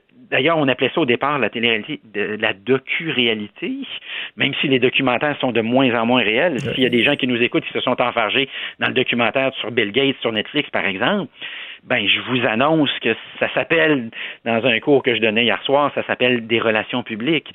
Euh, Et on le fait avec beaucoup, beaucoup de, de talent. En même temps, il y a l'entrevue, il y a la reconstitution, hein, il y a tout, les attributs physiques. Euh, il y a comme aussi les, les signes du zodiaque. C'est comme si Endemol avait compris qu'il y a 2000 ans, les Grecs, dans le fond, la recette pour faire quelque chose qui pogne, là, entre guillemets, sur le plan de sur le plan des contenus, c'est c'est ces archétypes-là. Alors, tu as Et- la personne, quelque part à la fin de la série, c'est le gars ou la fille D'ailleurs, on pourrait même les décrire physiquement tellement que c'est, archétypal, c'est cliché. Non, non, mais il y a tout le temps la bitch, il y a tout le temps le douchebag, Oui, la, la bonne le fille, etc. Et, tu sais, c'est toujours comme ça. Mais je demandais à ma fille hier, qui est une fille intelligente, puis elle fait des études, puis tout ça, pourquoi tu regardes ce genre? Elle, elle, elle tripe sur euh, Occupation Double, elle regarde ça tout le temps avec ses amis. Je lui dis, pourquoi tu regardes des niaiseries pareilles alors que t'es quand même une fille brillante? Elle dit, ça me fait rire. Ça me fait rire, puis ça me détend. C'est comme manger des chips. T'as pas Oui, besoin de ça. penser pendant que tu regardes ça. Oui, c'est du pop shop. Euh, Ouais. Une boisson très, très sucrée. Là. C'est comme l'orange croche. Là. C'est orange bizarre, là, comme euh, on sent bien qu'il y a un petit peu de colorant là-dedans. Et c'est sucré, sucré. Puis effectivement, pendant l'espace d'un instant, ben, on oublie, euh, on oublie tout le reste. À certains égards, le même genre de truc euh, pour les hommes d'une certaine génération, le sport. Hein? Le hockey, c'est- ça que ça faisait. Ben, le exactement. Où, on pensait plus à la journée, puis le patron qui nous écœure. le cerveau à, à off. Et, et écoute, en terminant, Luc, là, je, je pensais aux commanditaires parce qu'on on veut viser les jeunes parce qu'on dit que c'est les jeunes qui achètent, c'est les jeunes qui consomment. Je me pose la question, est-ce que c'est vrai? Parce qu'il y a beaucoup d'émissions que je vois où tu regardes les publicités, c'est de la colle à dentier, c'est des oreillettes pour pouvoir entendre parce que tu es sourd, c'est des bains avec des sièges dans le bain puis des douches avec des sièges dans la douche parce que tu sais, ça vise les vieux. Et je me dis, qui consomme le plus? Qui, ach- qui achète des trucs en regardant les publicités? C'est-tu les vieux ou c'est les jeunes?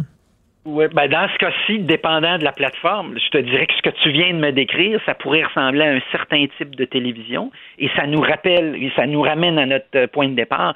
Le problème de la télé classique actuellement, Elle c'est le profil des auditoires, c'est les jeunes. Et euh, visiblement, quand tu lances 10 télé-réalités sur l'amour dans une saison, c'est qu'à peu près tout le monde autour de la table de réunion a fait le même constat. Qu'est-ce qu'on pourrait bien faire Pour attirer que les jeunes. la personne qui me vend sa poudre à gratter le dos me vende plutôt sa, sa- sa- son de poudre. Et, et on, est, on est probablement dans quelque chose qui ressemble malheureusement à ça. Tout à fait. Merci beaucoup, Luc Dupont, spécialiste en marketing et professeur au département de communication à l'Université d'Ottawa. Bonne journée. Merci.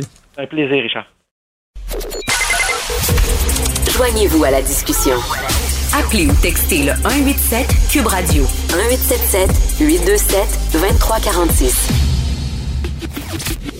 Le, le commentaire de Emmanuel Latraverse. Des analyses politiques pas comme les autres. Alors, Emmanuel, euh, Erin O'Toole qui a donné le feu vert à une nouvelle loi 101, quand même. Oui, mais pas tout à fait, là, mais c'est surtout, c'est, c'est intéressant de voir comment ce débat-là a a évolué et comment, par ailleurs, par le fait qu'il reconnaît le droit de Québec de euh, d'aller jusqu'à imposer la loi 101 aux entreprises de juridiction fédérale, ben, il vient sceller cette espèce d'évolution qui est en cours depuis de nombreuses années sur la scène euh, politique sur l'espèce de, de droit qu'aura acquis au fil des ans le Québec à légiférer sur ces questions identitaires sans euh, l'intervention des partis politiques fédéraux. C'est comme si on a eu le début de ça avec euh, le débat sur la loi 21 et le port des signes religieux. Et là, il y a le même phénomène qui se traduit finalement sur la question euh, de euh, des modifications que le gouvernement Legault s'apprête à faire à la charte de la langue française au, au Québec. Le Parti conservateur n'est pas le seul. Le NPD aussi re- reconnaît ce droit-là au Québec. Le Bloc québécois aussi qui mène cette bataille-là depuis très euh, très longtemps. Et donc, on se retrouve avec vraiment un clivage identitaire là, très clair, je pense, du côté euh, de la scène fédérale où les partis d'opposition en ce moment reconnaissent ce droit-là euh, au Québec, que ce soit sur le port des signes religieux, que ce soit sur euh, la langue, alors que Mais- le Parti fédéral puis le Parti libéral sont, sont davantage coincés. Là. Oui, mais, mais Emmanuel, on dirait que c'est Mitch sans le nommer. C'est-à-dire qu'on reconnaît le caractère, c'est vrai, mais on reconnaît le caractère distinct du Québec. Ben, moi, c'est l'impression que ça me laisse. Il y aura tout un débat à faire sur qui euh, doit récolter les fleurs de ça. Je suis sûre que M. Blanchette, en lisant ma chronique ce matin, il n'était pas d'accord. Parce que le Bloc québécois va dire que c'est grâce à eux et aux pressions que eux euh, imposent dans un contexte électoral que le NPD et le Parti conservateur se rallient derrière cette idée-là de reconnaître ce droit-là au Québec. Ça joue certainement, mais euh, moi, je me demande s'il n'y a pas d'autres facteurs aussi. Euh, la reconnaissance par le gouvernement Harper de la nation québécoise en 2006, à l'époque, ce n'était que symbolique, faut pas se leurrer. Euh, mais ça a marqué un début d'ouverture dans l'esprit euh, de, de l'establishment conservateur sur le fait que ce parti-là devait euh, reconnaître le statut officiel du Québec. À l'époque, Hmm. M. Harper avait donné un siège au Québec à l'UNESCO. Il avait voulu légiférer le droit du, du fédéral de dépenser, puis finalement, on n'y est jamais allé parce que c'était trop compliqué, puis ça menait à rien. Mais l'ouverture date de là. Et je pense que du côté du NPD, ben, la vague orange de, de Jack Layton en 2011, même si elle n'aura été qu'éphémère, euh, a scellé cette espèce d'obligation du NPD de reconnaître euh, l'identité particulière du Québec.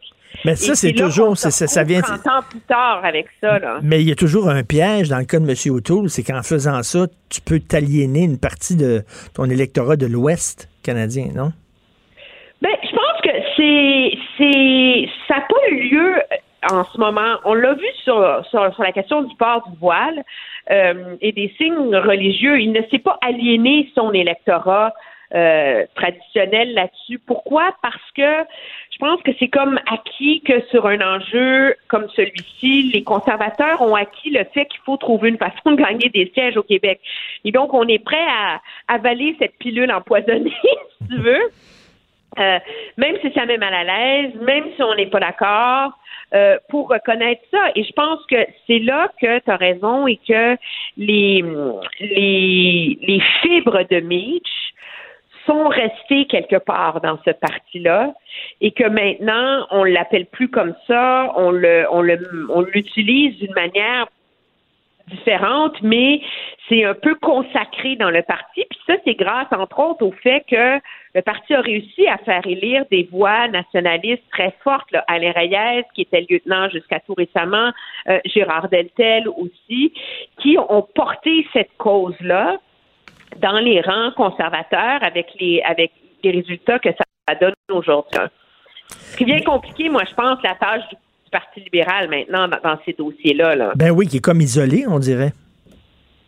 Ben, c'est parce que c'est moi dans la lecture que j'en ai sur la question de la langue et de la loi 101, euh, il y a quand même une le parti a bougé dans le sens que dans les sphères euh, officielles du parti, on dit bon, on est ouvert à étudier la question. On ne s'est pas prononcé. Donc déjà, tu dis, oh mon Dieu, il ne ferme pas la porte. Ce qu'il Oui, aurait mais- fait automatiquement il y a 10 ans. Mais on s'entend que tu peux pas changer la fibre idéologique d'un parti. Ben politique. non, c'est ça, ça serait une révolution au sein du Parti libéral euh, du Canada, parce qu'on le sait, c'est le parti du multiculturalisme. Et là, soudainement, de donner euh, des pouvoirs pour la loi 101, écoute, ça, ça serait une révolution au sein du parti.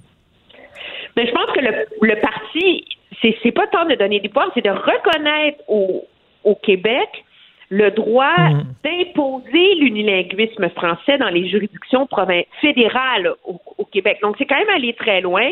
Ça va complètement à l'encontre de la philosophie euh, libérale sur le bilinguisme au Canada, sur le multiculturalisme. Alors, moi, je conçois que les ministres québécois soient prêts à envisager ça. Est-ce qu'ils seraient capables de faire atterrir ce consensus-là au sein du reste du Conseil des ministres et du reste du cabinet? C'est euh, c'est une autre chose. Mais c'est sûr qu'on le voit dans la prochaine campagne électorale, donc si elle a lieu, surtout si elle a lieu euh, à l'automne, euh, au printemps prochain, les enjeux identitaires québécois vont revenir sur la scène fédérale, tout comme on l'a vu avec la question de la loi 21 lors de la dernière campagne en, en 2019. Fait c'est un peu comme un, un Back to the Future. Là, on, on, on, s'apprête à rejouer dans le même film, dans le cadre duquel c'est sûr que le parti, euh, que le Bloc québécois va essayer euh, de se faire du capital politique là-dessus. Là. Rentrée parlementaire à Québec, cet après-midi, le PQ dépose une motion parce qu'ils veulent une commission d'enquête sur la gestion de la crise par le gouvernement Legault. T'en penses quoi de ça? Est-ce que c'est le bon moment pour la... Moi, je pense qu'à un moment donné, il va falloir la faire, cette, cette commission d'enquête-là. Euh, je comprends qu'il y a une enquête du protecteur citoyen, qu'il y a un axe précis, qu'il y a une enquête de la commissaire à la santé, mais La réalité, dans ma lecture, c'est qu'en ce moment, le gouvernement Legault est un peu en, en sursis, malgré les ratés tragiques du printemps dernier. Il a réussi à garder la confiance d'une bonne partie de l'électorat, mais qui voit venir les défis de l'automne de manière euh, beaucoup plus sceptique, parce que là, de un, c'est plus juste Montréal puis la Montérégie. C'est les régions qui sont touchées, donc ça, c'est le cœur de l'électorat caquiste. Euh, on met les écoles là-dedans. On n'a plus les, les, moyens de refermer l'économie pour des raisons financières, mais pour des raisons sociales, psychologiques, etc. Et donc, euh, il faudrait comprendre à un moment donné comment ça se fait que nos autorités se sont tellement trompées. Mmh. Moi, j'en Mmh. reviens toujours à l'idée, puis qu'on a passé le mois de janvier, le mois de février, à nous, les médias, répéter ce qu'on nous assurait les autorités de la santé au Canada et au Québec, à l'effet que fallait pas s'inquiéter, que le Québec était prêt, être fou avec la peur du virus, qu'il fallait pas changer nos habitudes de vie, il fallait juste se laver les mains puis on serait correct, que ce n'était pas une grave menace. Tellement qu'il faut pas l'oublier, M. Legault a déposé un budget le 10 mars, là. Il était au courant. M. Arruda, à cette date-là, avait tiré la sonnette d'alarme. Il n'y avait pas un mot là-dessus dans le budget. Le gouvernement l'a minimisé jusqu'à la dernière minute. Alors, il y a eu un faux sentiment de sécurité. Puis l'idée, c'est pas de dire. Il y a des questions à se poser, mais est-ce que, est-ce que ça vient, pourquoi, comment? C'est essentiel de se poser ces questions-là. est-ce que c'est trop tôt? Parce qu'on est dedans. Ben, le- c'est ça. Est-ce qu'il est trop tôt? Peut-être, moi, je pense, parce qu'on est encore dedans. Est-ce qu'il faut attendre encore quelques mois avant de le faire? Mais je pense qu'on ne peut pas faire l'économie de cet examen-là. D'autant plus que, tu as vu, hier a été rendu public un, un rapport euh, assassin mis sur pied par un groupe spécial d'experts de sur l'état de la préparation mondiale à des pandémies. C'est un groupe qui relève non seulement de l'OMS, mais de la Banque mondiale, qui a fait valoir que le- la planète n'a tiré aucune leçon de la dernière année, qu'on n'est pas plus prêt à affronter la prochaine pandémie qu'on était prêt à affronter la première. Et donc, c'est comme s'il y a des leçons qui n'étaient pas tirées systématiquement dans la gestion de, de ces enjeux-là. C'est sûr qu'il va falloir à un moment donné faire le bilan, c'est c'est sûr. Écoute, en terminant, je veux te parler de quelque chose. Aline Chrétien. Je veux parler d'Aline Chrétien parce que dans, ton balado, tu nous fais connaître la vie privée euh, des politiciens. Et euh, je pense qu'elle était très importante pour M. Chrétien, Jean Chrétien. Et souvent, on le dit pas suffisamment. Quand tu te lances en politique, c'est toute une aventure. C'est extrêmement difficile. Tu prends des coups et ton refuge, c'est vraiment, tu t'appuies sur ton conjoint, ta conjointe. L'importance des gens qui vivent avec toi. Bernard Drinville, à un moment donné, me parlait à quel point c'était important, euh, les moments qu'il passe avec sa conjointe. Vraiment, c'était, c'était une première dame très importante, Madame Chrétien. Oui, c'était un socle. Une femme de sa de sa génération, là, euh, il faut il faut le dire. Mais ce qui est intéressant, c'est qu'elle est un peu à l'image de son mari aussi, je pense. Sans en faire l'ombre, ce sont des gens qui venaient d'un milieu modeste, elle en particulier, dont le père lui a dit qu'elle qu'elle réussirait jamais rien dans la vie, et elle a saisi les occasions que la vie lui a données pour s'éduquer, se cultiver. Euh, c'est une femme qui avait un grand, grand jugement et c'était un peu elle la conscience de son mari. Tout à hein. fait. Euh, dans les bons et les mauvais côtés, il- elle, elle était son espèce de, de guide moral, je pense. Et quand, quand elle a joué des rôles importants. C'est quand même elle qui l'a convaincu de se présenter, de se en campagne électorale en 2000 parce que Paul Martin poussait trop pour chasser son, son mari du pouvoir. Là. Et quand M. Chrétien a décidé de ne pas embarquer là, dans la, la guerre en Irak, là, de dire aux États-Unis, non, nous autres, on n'embarque pas dans votre affaire, c'était quand même une décision très importante. Là. On n'était pas le petit caniche des États-Unis. Euh, J'imagine qu'elle l'a aussi euh, soutenu là-dedans. Et on se souvient le sang-froid formidable quand un gars avait été entré dans leur maison. euh, elle l'avait- menacé avec une statue inuite là, dans les mains. Oui. une sculpture inuite. c'est- elle était moi, je, pour avoir, tu sais, c'est pas une femme que j'ai côtoyée beaucoup. C'est une époque où je voyageais pas beaucoup avec le premier ministre, qui sont généralement les, les occasions où on voyage, où on, on côtoie plus, je dirais, les, les conjoints euh, et les, les épouses de nos premiers ministres. Mais elle avait la réputation d'être une femme très généreuse. Dans une visite au Vatican, à un moment donné, quand les journalistes attendaient, elle les a, elle s'est organisée pour les amener voir euh, des endroits complètement secrets du Vatican où ils n'ont pas euh, ils n'ont pas accès. Mais ce qui est intéressant par ailleurs, puis je c'est ma collègue du devoir, Hélène Buzetti, qui soulevait ça euh, hier, c'est comment on est encore dans un, un mode où les femmes de politiciens sont jugées à la lumière de leur rôle comme épouse, comme euh, comme appui moral. Euh, puis j'ai pas, euh, je pense que c'est important parce que ça permet de reconnaître à quel point on l'oublie là, mais c'est difficile, c'est ce, de diriger un, un pays, d'être en politique et à quel point ceux les politiques qui réussissent réussissent justement parce qu'ils ont l'appui Ah de oui. gens solides, brillants, moraux derrière eux.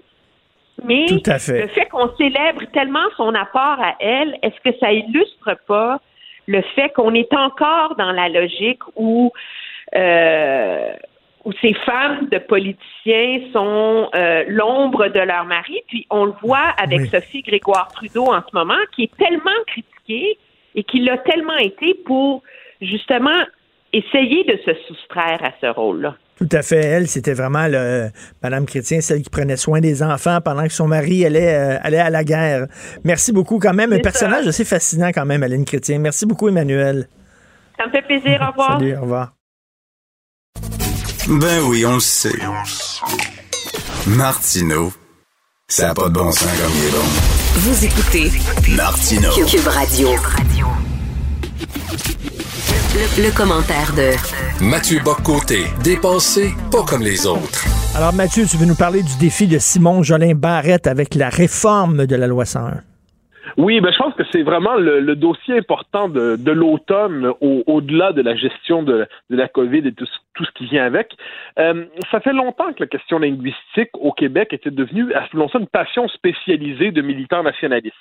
Donc, on, on se passionnait pour la langue, on en parlait entre nous et on cherchait à en parler aux autres, mais soudainement, non, c'est réglé. Il y avait tout un discours officiel qui n'était pas seulement porté des libéraux, hein, par les libéraux, c'était plus large, qui disait la situation de la langue, elle est stabilisée. Elle est sécurisée maintenant dans la langue française. Donc oui, il faut toujours être vigilant, mais globalement, ça va bien. C'est un discours qui était qui remonte même à la commission Larose, hein, de Gérald Larose, qui cherchait à apaiser les militants péquistes pendant les années Bouchard en disant non, non, ça va bien, il faut pas être trop exigeant, et ainsi de suite. Et là, pendant des années à être dans le déni, pendant des années à faire semblant que tout va bien, puis que le reste c'est des ajustements techniques, il y a toute une série de rapports, d'indices, d'indicateurs qui nous disent que non, non seulement ça va pas bien, mais on est dans une situation quasi catastrophique. Euh, à Montréal, on l'a vu avec le rapport récent de l'OQLF, l'anglais devient la langue commune du marché du travail dans les faits. Euh, on a, su- on a- dans, dans les recensements, on a eu assisté à un effondrement à l'espace de 15 ans du nombre de, du, du poids, appelons ça, des francophones de langue maternelle au, euh, au Québec. On assiste à l'anglicisation de Laval. On le voit donc tout, puis il y a mille et une anecdotes aussi. Donc là, c'est comme si on arrive, bon, avec toujours cette peur, comme dirait MacArthur, qu'il soit trop tard, mais on arrive avec cette sens, ce sens-là, il faut agir.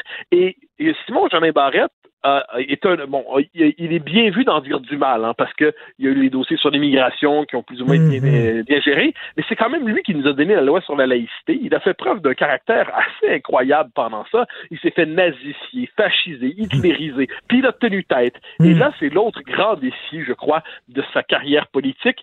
Euh, S'il est capable de livrer une loi 101 qui, sans réussir à plaire, appelons ça à l'aile Mario Beaulieu du mouvement indépendantiste, mais n'est pas simplement une politique de, compromis de compromission pour plaire aux éditorialistes de la presse, s'il est capable d'avoir une politique ferme sur la langue qui réponde à cette situation dramatique qui est celle de l'anglicisation accélérée de Montréal et de Laval, s'il est capable d'agir là-dessus, eh bien là, il va devenir une figure politique majeure du Québec récent, du Québec actuel. Et pourquoi? Parce qu'il aura pris au sérieux ce défi qui est au cœur de notre condition nationale, la question de la langue, alors que tout un dispositif médiatique et idéologique cherche à nous décourager de prendre Et qu'est-ce que qu'est-ce que tu en penses d'Erin O'Toole du Parti conservateur qui dit qu'il n'y a pas de problème, lui, à ce qu'on applique euh, la loi 101 aux entreprises de juridiction fédérale?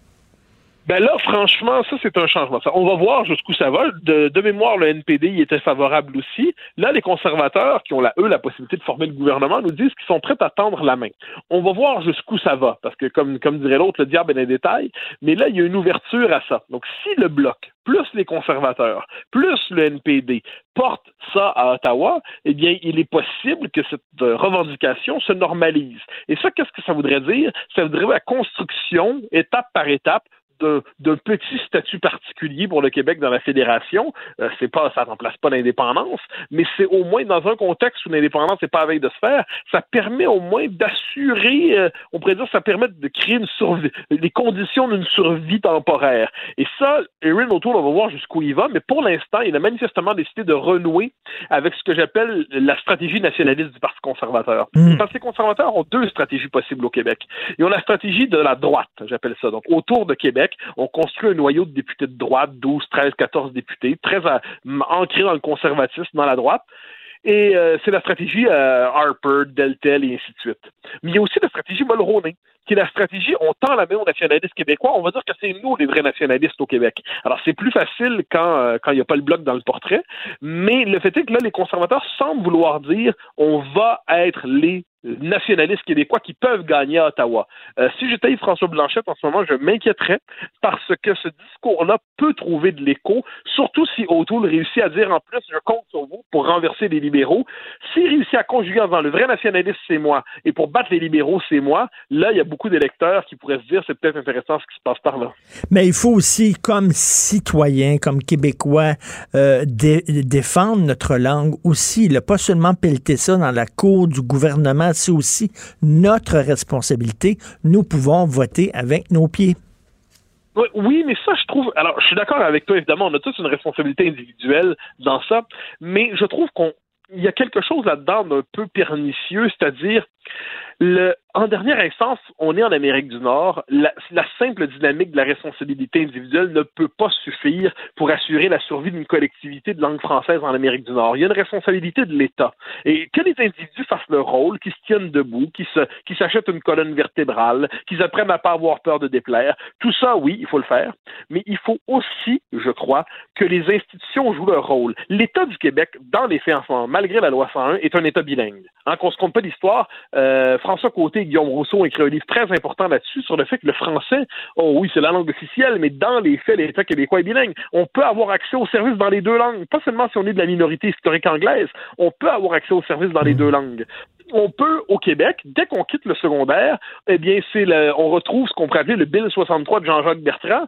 C'est le, la liberté scolaire, comme ils disent. Donc, on peut choisir entre le français et l'anglais. J'étais en débat à la joute hier avec Thomas Mulcair, qui me disait si on imposait le français au, au, cégep, le Québec serait le seul endroit dans le monde où on imposerait la langue des études supérieures. Là, j'ai dit, mais Thomas, tu, te trompes, c'est le contraire. On est enfin le seul endroit dans le monde où la langue de la nation est optionnelle plus on monte dans le système scolaire. On est le seul endroit où, après s'être libéré du carcan apparemment obligatoire du système scolaire francophone à cause de la loi 101, enfin, on peut respirer en passant en anglais. C'est pas normal qu'on finance même nos fonds publics notre assimilation.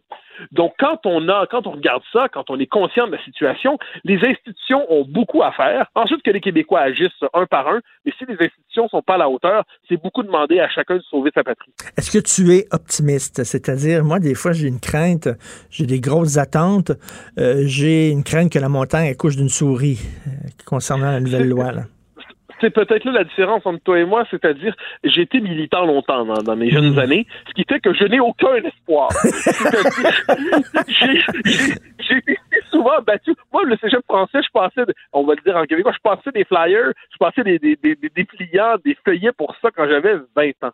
Donc, je, je, je ne m'attends, je, pour peu qu'elle ne soit pas exagérément décevante, j'allais dire. Je m'attends à ce que cette loi, elle, elle aille loin. Elle n'ira jamais aussi loin qu'elle devrait aller, parce qu'en politique, il faut faire des compromis. Je m'attends à ce qu'elle aille loin. Je m'attends à ce qu'elle pose la question des institutions. Je m'attends à ce qu'elle soit suffisamment forte pour ne pas accepter sous le signe Oh, on a un gentil consensus québécois. autrement dit, collectivement, on va faire un demi-croquant. Euh, il va avoir, il y a quelque chose de. Il va falloir que la loi aille assez loin. Je ne m'attends pas à ce que ça soit la, la réponse définitive à la question linguistique, mais je m'attends à une loi qui actualise vraiment la loi 101 dans le contexte qui est le nôtre aujourd'hui pour réenclencher des mécanismes de francisation à la grandeur du Québec. Je pense que c'est à la hauteur de Jolin Barrette, je pense qu'il en est capable. C'est ça qu'il faut se dire. Il, il s'inspire de Camille, euh, Camille Lorrain, il veut, s'en veut l'héritier, il lui appartient désormais d'être à la hauteur de ce qu'il veut être. Est-ce qu'on a une date pour ça? Non, il n'y a pas de date d'annoncer. donc, Ben, en fait, c'était- supposé être cet automne, mais là, la pandémie persiste à ne pas vouloir de- nous, nous quitter. Euh, C'est vraiment, elle, elle est collante, comme qui dirait. Mais euh, on, donc là, on nous dit que ça va être reporté de quelques mois peut-être. Ce qui est certain, c'est que Jean Barrette lui-même s'arrange pour que l'enjeu demeure dans le débat public. Fin août, il publie une lettre dans le Devoir où il dit cette loi-là serait très importante. Là, il fait une autre sortie hier. Donc manifestement, c'est Simon Jean Barrette en ce moment veut qu'on n'oublie pas sa loi. Donc est-ce qu'il se bat pour l'imposer cet automne Moi, ce que j'entends, c'est que ça viendra pas cet automne, mais euh, mais ça se peut que j'entende mal aussi. Mais ce qui est certain, c'est que lui veut à tout prix que le sujet ne quitte pas l'actualité. Ben, merci, je te laisse passer tes flyers. Au, Mathieu au grand Bocoté. plaisir. salut, Bye bye. salut Mathieu. Si c'est vrai qu'on aime autant qu'on déteste, Martineau, C'est sûrement l'animateur le plus aimé au Québec. Vous écoutez Martineau. Cube Radio. On est paradoxal au Québec concernant l'énergie. Hein. On se dit vert, on se dit écolo, on veut rien savoir des oléoducs et des gazoducs, mais pourtant c'est ici qu'on vend le plus euh, grand nombre de gros trocs extrêmement énergivores. Et d'un autre côté, on se dit maître chez nous, vraiment, faut, euh, faut être maître chez nous, mais on veut pas exploiter nos ressources naturelles. On préfère acheter les ressources naturelles du Canada quand même particulier. On est très contradictoire. Et il y a euh, Jean-François Thibault, qui est ingénieur junior et qui est collaborateur, collaborateur pardon, au blog Génium 360, qui a écrit justement un texte là-dessus, le paradoxe énergétique québécois. Il est avec nous. Bonjour, Jean-François Thibault. Bonjour, M. Martineau. Comment allez-vous? Ben, très bien. C'est vrai qu'on est contradictoire, paradoxal. Oui, absolument. Ben, écoutez, euh, mon texte que- qui est paru dans le blog de Génium 360 fait suite à un entretien que Pierre-Olivier Pinault, le professeur euh, titulaire à HEC Montréal, a accordé euh, à Alexandre Shields du journal Le Devoir. Et en fait, euh, il, y- il, y- il- stipulait que bien c'était paradoxal qu'on importe toujours de davantage euh, d'hydrocarbures au Québec, qu'on s'achète des gros VUS. Son, son état de l'énergie du Québec en, en, en fait mention depuis de nombreuses années. Ben oui. Et, et donc, euh, finalement, il trouvait ça paradoxal qu'on décide de ne pas euh, de ne pas produire ou de même pas envisager en fait produire notre propre gaz naturel euh, ou nos propres hydro- hydrocarbures, euh, puisque finalement on, on en consomme toujours de plus en plus. Il voyait là un paradoxe. Alors j'ai simplement décidé de poursuivre la réflexion avec une lecture que j'ai fait récemment. Ben, comment vous euh, expliquez ça, justement, euh, qu'on a, on est assis peut-être sur des mines d'or, sur des réserves d'énergie incroyables. On veut pas les exploiter, mais on préfère acheter, euh, les faire venir du, de l'Ouest canadien. C'est bizarre. Ben, en fait, c'est c'est vrai. euh, comment on pourrait expliquer ça? Euh, ben, C'est-à-dire que le, le livre dont je fais mention, en fait, et duquel je me sers euh, d'une des thèses, en fait, pour expliquer la situation, euh, c'est le livre euh, d'Alexandre Poulain qui est sorti récemment, Un désir d'achèvement. Et puis, finalement, dans son livre, il, il- il fait mention de ce qu'on appelle le messianisme compensatoire. Donc, finalement, ce qu'il nous dit, c'est que le peuple québécois est quand même traversé par cette idée que, euh, puisqu'il est un peuple historiquement vaincu, not- notamment par la conquête, puis ensuite par la révolte à, à avorter des patriotes, etc.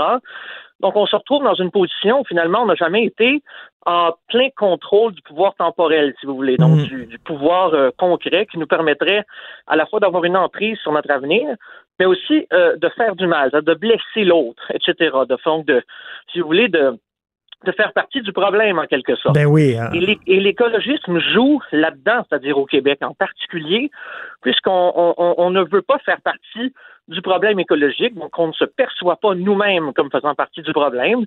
Et ce qui se passe, c'est que plutôt que de prendre nos responsabilités, notamment vis-à-vis de notre consommation, on préfère laisser également la production de nos pro- des hydrocarbures qu'on consomme aux autres en voulant se, se détacher d'une certaine manière de ce problème-là. C'est-à-dire qu'on veut être euh, plus catholique que le pape, c'est-à-dire la victime qui est, euh, qui est gentille, qui est encore meilleure que tout le monde, qui est douce, qui pollue pas, etc. C'est comme ça qu'on se voit au Québec.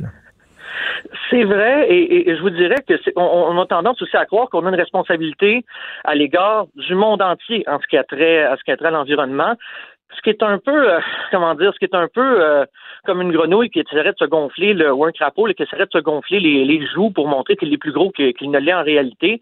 Euh, en, réalité, il, faut quand même avoir euh, des ambitions, euh, je dirais, réalistes en ce qui concerne le rôle que le Québec peut jouer dans le monde en matière de, de changement climatique, notamment.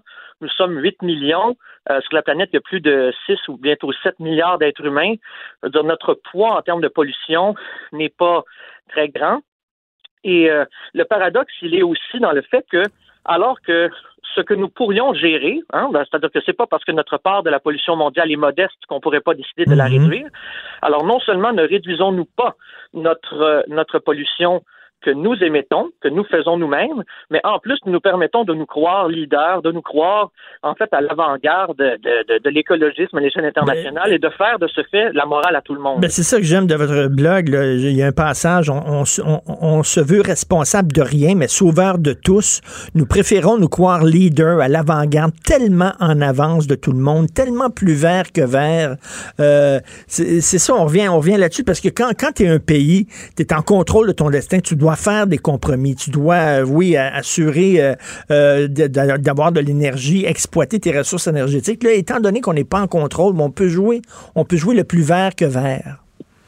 Mais c'est exactement ça. C'est-à-dire que poser la question de la production locale d'hydrocarbures reviendrait à nous poser la question de notre propre consommation et à voir dans les faits que finalement, plutôt euh, que de décroître, si on veut, notre production ou plutôt notre consommation d'hydrocarbures, pardon, euh, depuis ces dernières années, ne cesse d'augmenter. Par ailleurs, je crois que ça fait euh, depuis deux ans ou trois ans maintenant qu'il se vend davantage de VUS que de voitures au Québec. C'est quand même assez incroyable. C'est-à-dire qu'on est, on est au monde, euh, on est dans un univers où finalement, euh, même le parti au pouvoir, qui est considéré comme un parti euh, pas très proche des valeurs environnementales, a quand même fait la place à Dominique Champagne à son congrès Ben national oui. de parti, il y a de cela un an de ça. Donc, euh, Donc, on se raconte des histoires finalement. Il va falloir se voir tel que nous sommes. Nous, nous consommons de l'énergie, nous achetons des grosses autos À un moment donné, il va falloir se mettre les yeux devant les trous, puis se regarder dans le miroir, puis essayer de arrêter de, de, de, de se prendre meilleur que ce qu'on est.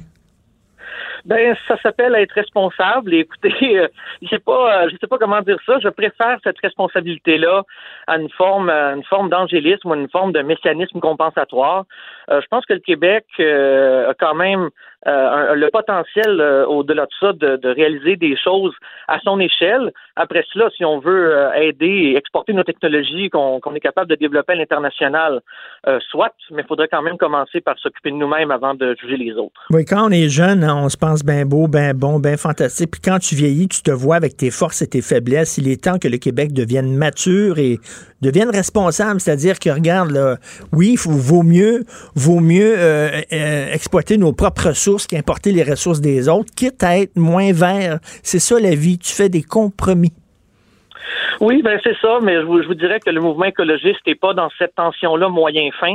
Il préfère vivre dans une espèce de monde euh, parallèle où finalement les choses concrètes sont pas ne sont, ne sont pas discutées. On préfère vivre dans un monde parallèle plutôt que de vivre dans- avec la dure réalité finalement Et d'avoir à, d'avoir à jouer avec elle. Et c'est quoi le blog Genium 360 en terminant? Le blog de Génium 360, c'est le blog de l'organisation qui fait la promotion des carrières en génie au Québec. Donc, il y a toutes sortes de textes que vous pouvez que vous pourrez trouver là-dedans. Euh, le but, c'est finalement de, de faire en sorte que des gens, puis surtout les jeunes, finalement, s'intéressent euh, s'intéressent aux carrières en génie, décident de devenir euh, ingénieur ou ingénieur junior euh, à mon instar, ou à l'instar de plein d'autres professionnels qui font euh, qui font en fait le, le développement, ceux qui vont penser le développement énergétique de demain et dans toutes sortes d'autres domaines également. Mais parfait, vive la science. Merci beaucoup, Jean-François Thibault. Merci. Merci beaucoup. Ingénieur junior. Euh, salut. Bonjour, comment allez-vous? Comment va ton char électrique? Va très bien, je stationne en face. Tu, tu, tu J'arrive, je le branche. Il m'a coûté 16 000 Pas 80, pas 70, 16 000. 16 000? 16 000 une Leaf 2015. Il y avait trentaine de kilo- mille de ki- euh, kilomètres. Euh, puis ça m'a coûté 16 000 Puis, euh, tu- toi, tu vis, on dira pas où tu vis, là, Non, mais, mais c'est une coupe de kilomètres Non, mais c'est correct. Puis je le branche en face. Il manque d'autonomie. Je vais voir euh, cet automne comment ça va les affaires. Mais je devrais, mais je vais en acheter une usagée encore, une Mais Quand, 2019. quand tu retournes chez toi, t'as pas besoin de t'arrêter, là. Non, non, non, non, je me rends, mais mais il y a juste 140 km d'autonomie. C'est pas assez, tu sais. c'est- Mais, mais pour, pour la job, je viens travailler, je retourne chez nous, tu sais comment je suis, moi je sors pas, fait que j'ai pas de trouble. Mais il y, a il y a de plus en plus de bornes un peu partout. Euh, hier, je suis avec mon gars au hockey, je me rends compte qu'à l'aréna, euh, il y a des bornes pour euh, recharger ta voiture. Fait que pour, pour autour, 145 km, c'est parfait pour aller travailler. Ça coûte rien. Coûte, euh, écoute, ça coûte 58 cents, là, tu sais, euh, Ah oui. ça. C'est une vraie joke. Mais tu vois, je m'en tu sauves vraiment de l'argent, là, t'économises. ben, c'est- ça vaut la peine, tu sais, vraiment, ça vaut la peine. Ceux qui, moi, je fais pas beaucoup de route, fait qu'on a une voiture électrique qu'on prend au maximum pour aller faire des courses dans le quartier, tu sais. C'est sûr que si je dois aller dans le nord ou dans l'Estrie, on prend, on prend la voiture de la famille, euh, qui est, tu puis on essaie de l'éviter. Mais ça, c'est comme deuxième voiture, là, c'est extraordinaire. Bon, ben écoute, je vais peut-être prendre le virage un jour. C'est-tu deux Mais- heures et demie de show? Usagé, usagé. Pas neuf. Neuf, c'est fou, là. 55 000 pour une voiture électrique, hors de question. Moi, je ne paierai pas ça. Je sais pas qui est stationné en face de moi, là, mais c'est une Tesla à 100 000 Il y en aura Ben pas. Moi, je ne mettrai pas le prix d'une maison en- Hein? en- sur une voiture qui perd 30 de sa valeur dès que tu sors de- du garage. C'est ridicule. Mais une voiture usagée électrique, il y en a de plus en plus sur le marché. Puis si elle a été immatriculée hors Québec, tu as une subvention de 4 000 As-tu as-tu ta, ma plaque verte. plaque verte? Si je peux passer euh, à côté de tout le monde, disons que je prends le pont Victoria, je peux passer euh, à côté, envoyer la main. Je pense qu'il y a une voie réservée sur la 15 aussi pour les voitures Ah, je suis électriques. sûr que t'as pris ça rien pour ça, rien pour pouvoir passer devant tout le monde. Et baisser ma vitre, puis envoyer la main. Moi, le, jour où j'ai de un auto conduire en électrique, là, là, tu t'en vas, là, tu fais tout le tour des stations-service puis t'es moon. Un après l'autre. Euh, Tout. Ça, c'est la première Tu affaire que tu fais pendant un mois. Tu montes tes fesses à Petro-Canada, à Oui. Shell, à tout le monde. Puis- mais sais-tu quoi? C'est étonnant. Il y a deux modes pour conduire une voiture électrique. Le éco, où tu t'es en vide, puis elle se recharge. Moi, à un moment donné, j'étais ici, j'allais tourner au frontières à Verdun, puis j'ai pris 5 km. J'ai gagné 5 km d'autonomie. Parce que quand tu ralentis, ta batterie se recharge. Puis t'as la- le, le modèle pour rouler sur l'autoroute, ça décolle. À un moment donné, t'es à 130, tu t'en rends pas compte. C'est juste du torque. C'est léger. Les batteries sont directement sur les roues. Ça roule comme Ça fait l'enfer. pas de bruit? Ça fait pas de bruit, c'est extraordinaire. C'est le fun. Et la Leaf est particulièrement confortable. C'est étonnant. Je, je mets mon, mes grosses fesses T'es un excellent vendeur. Merci. Ton show dure deux heures et demie. Ça va-tu être deux heures et demie rien que toi qui parles seul ou t'as des invités? Non, je parle tout seul. Je parle tout seul, je parle de moi, ma famille, mes amis. puis euh, après, comme 45 secondes, j'ai plus, de- plus rien, je mets de la musique. Je m'en venais tantôt, là, puis l'autoroute Bonaventure, là, le pont, là, est encore en, en construction. Je sais pas si tu as vu, là, mais ça a été l'enfer pendant des mois, des années, pendant qu'ils ont refait le boulevard Robert Bourassa. C'est encore en construction. Veux-tu bien me dire, ils viennent de le construire. Veux-tu me dire pourquoi il y a des, des voies? C'est un work in progress. mais ça se peut pas, là. Ça, en tout cas, bref. Euh, tantôt, on parle euh, à, un, à un médecin, euh, Dr Landry, sur euh, euh, la, la, la COVID, puis une imprimante. Il attend son imprimante depuis trois mois à Sainte-Agathe pour l'urgence. Il n'y a pas d'imprimante, c'est compliqué. C'est les 12 travaux d'Astérix. Une imprimante, une imprimante. Une imprimante. Pour imprimer des feuilles. C'est ça. tu sais. Puis j'imagine qu'il attend encore son fax. Puis à, on- à 11 heures, on a Dave Blackburn, un ancien commissaire de la Commission des libérations conditionnelles. Le type Pichette là, qui a tiré dans le Vieux-Montréal, là, ça faisait cinq fois, en, cinq fois à qui on- un juge lui avait interdit d'avoir des armes à feu. En 2013, là, une interdiction à vie. Puis il était armé jusqu'aux dents.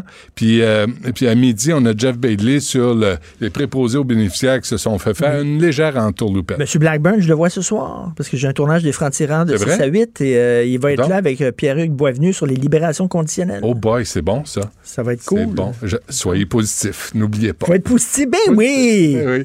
Bon, c'est Ben tout. oui! OK, on va t'écouter. T'as survécu à ton entraînement? J'y retourne. Ouh! Vas retourne, là, je- je- j'arrête là, là, puis j'y retourne. Es-tu, es-tu capable d'attacher tes souliers? Euh, non, ben, écoute, une fois, là. Une fois. Ouais, en tout cas, il y a du progrès. C'est Mais bon. j'ai- Que tu t'impliques. C'est bon. retourne. Ouais, c'est bon, lâche pas. C'est pas pire, ça. Ouais, Alors, merci Hugo Veilleux à la Ah recherche. oui. Il est fin. Là, il est Merci beaucoup Achille Moinet à la beaucoup. Depuis qu'on lui a console. dit, je trouve son, son attitude a changé. Oui. Je trouve. Tu que je trouves, me hein? trompe. C'est- Elle est belle ta chemise. Merci, je l'aime beaucoup. Oui. C'est une vieille chemise que j'aime. Moi, j'aime mes vieilles C'est affaires. bon. C'est- il en Pour faut- ça, je en- travaille avec toi. Ils en font pas Rome? non, je... OK, merci. Ah. Ça, c'est. Faut que tu renouvelles ton répertoire de platitudes. Vraiment. Vraiment. Achille Moinet, avec qui je travaille aussi. Oui. Lui, lui il est pas pire. On se reparle à 8 h le même. Bye. Cube Radio.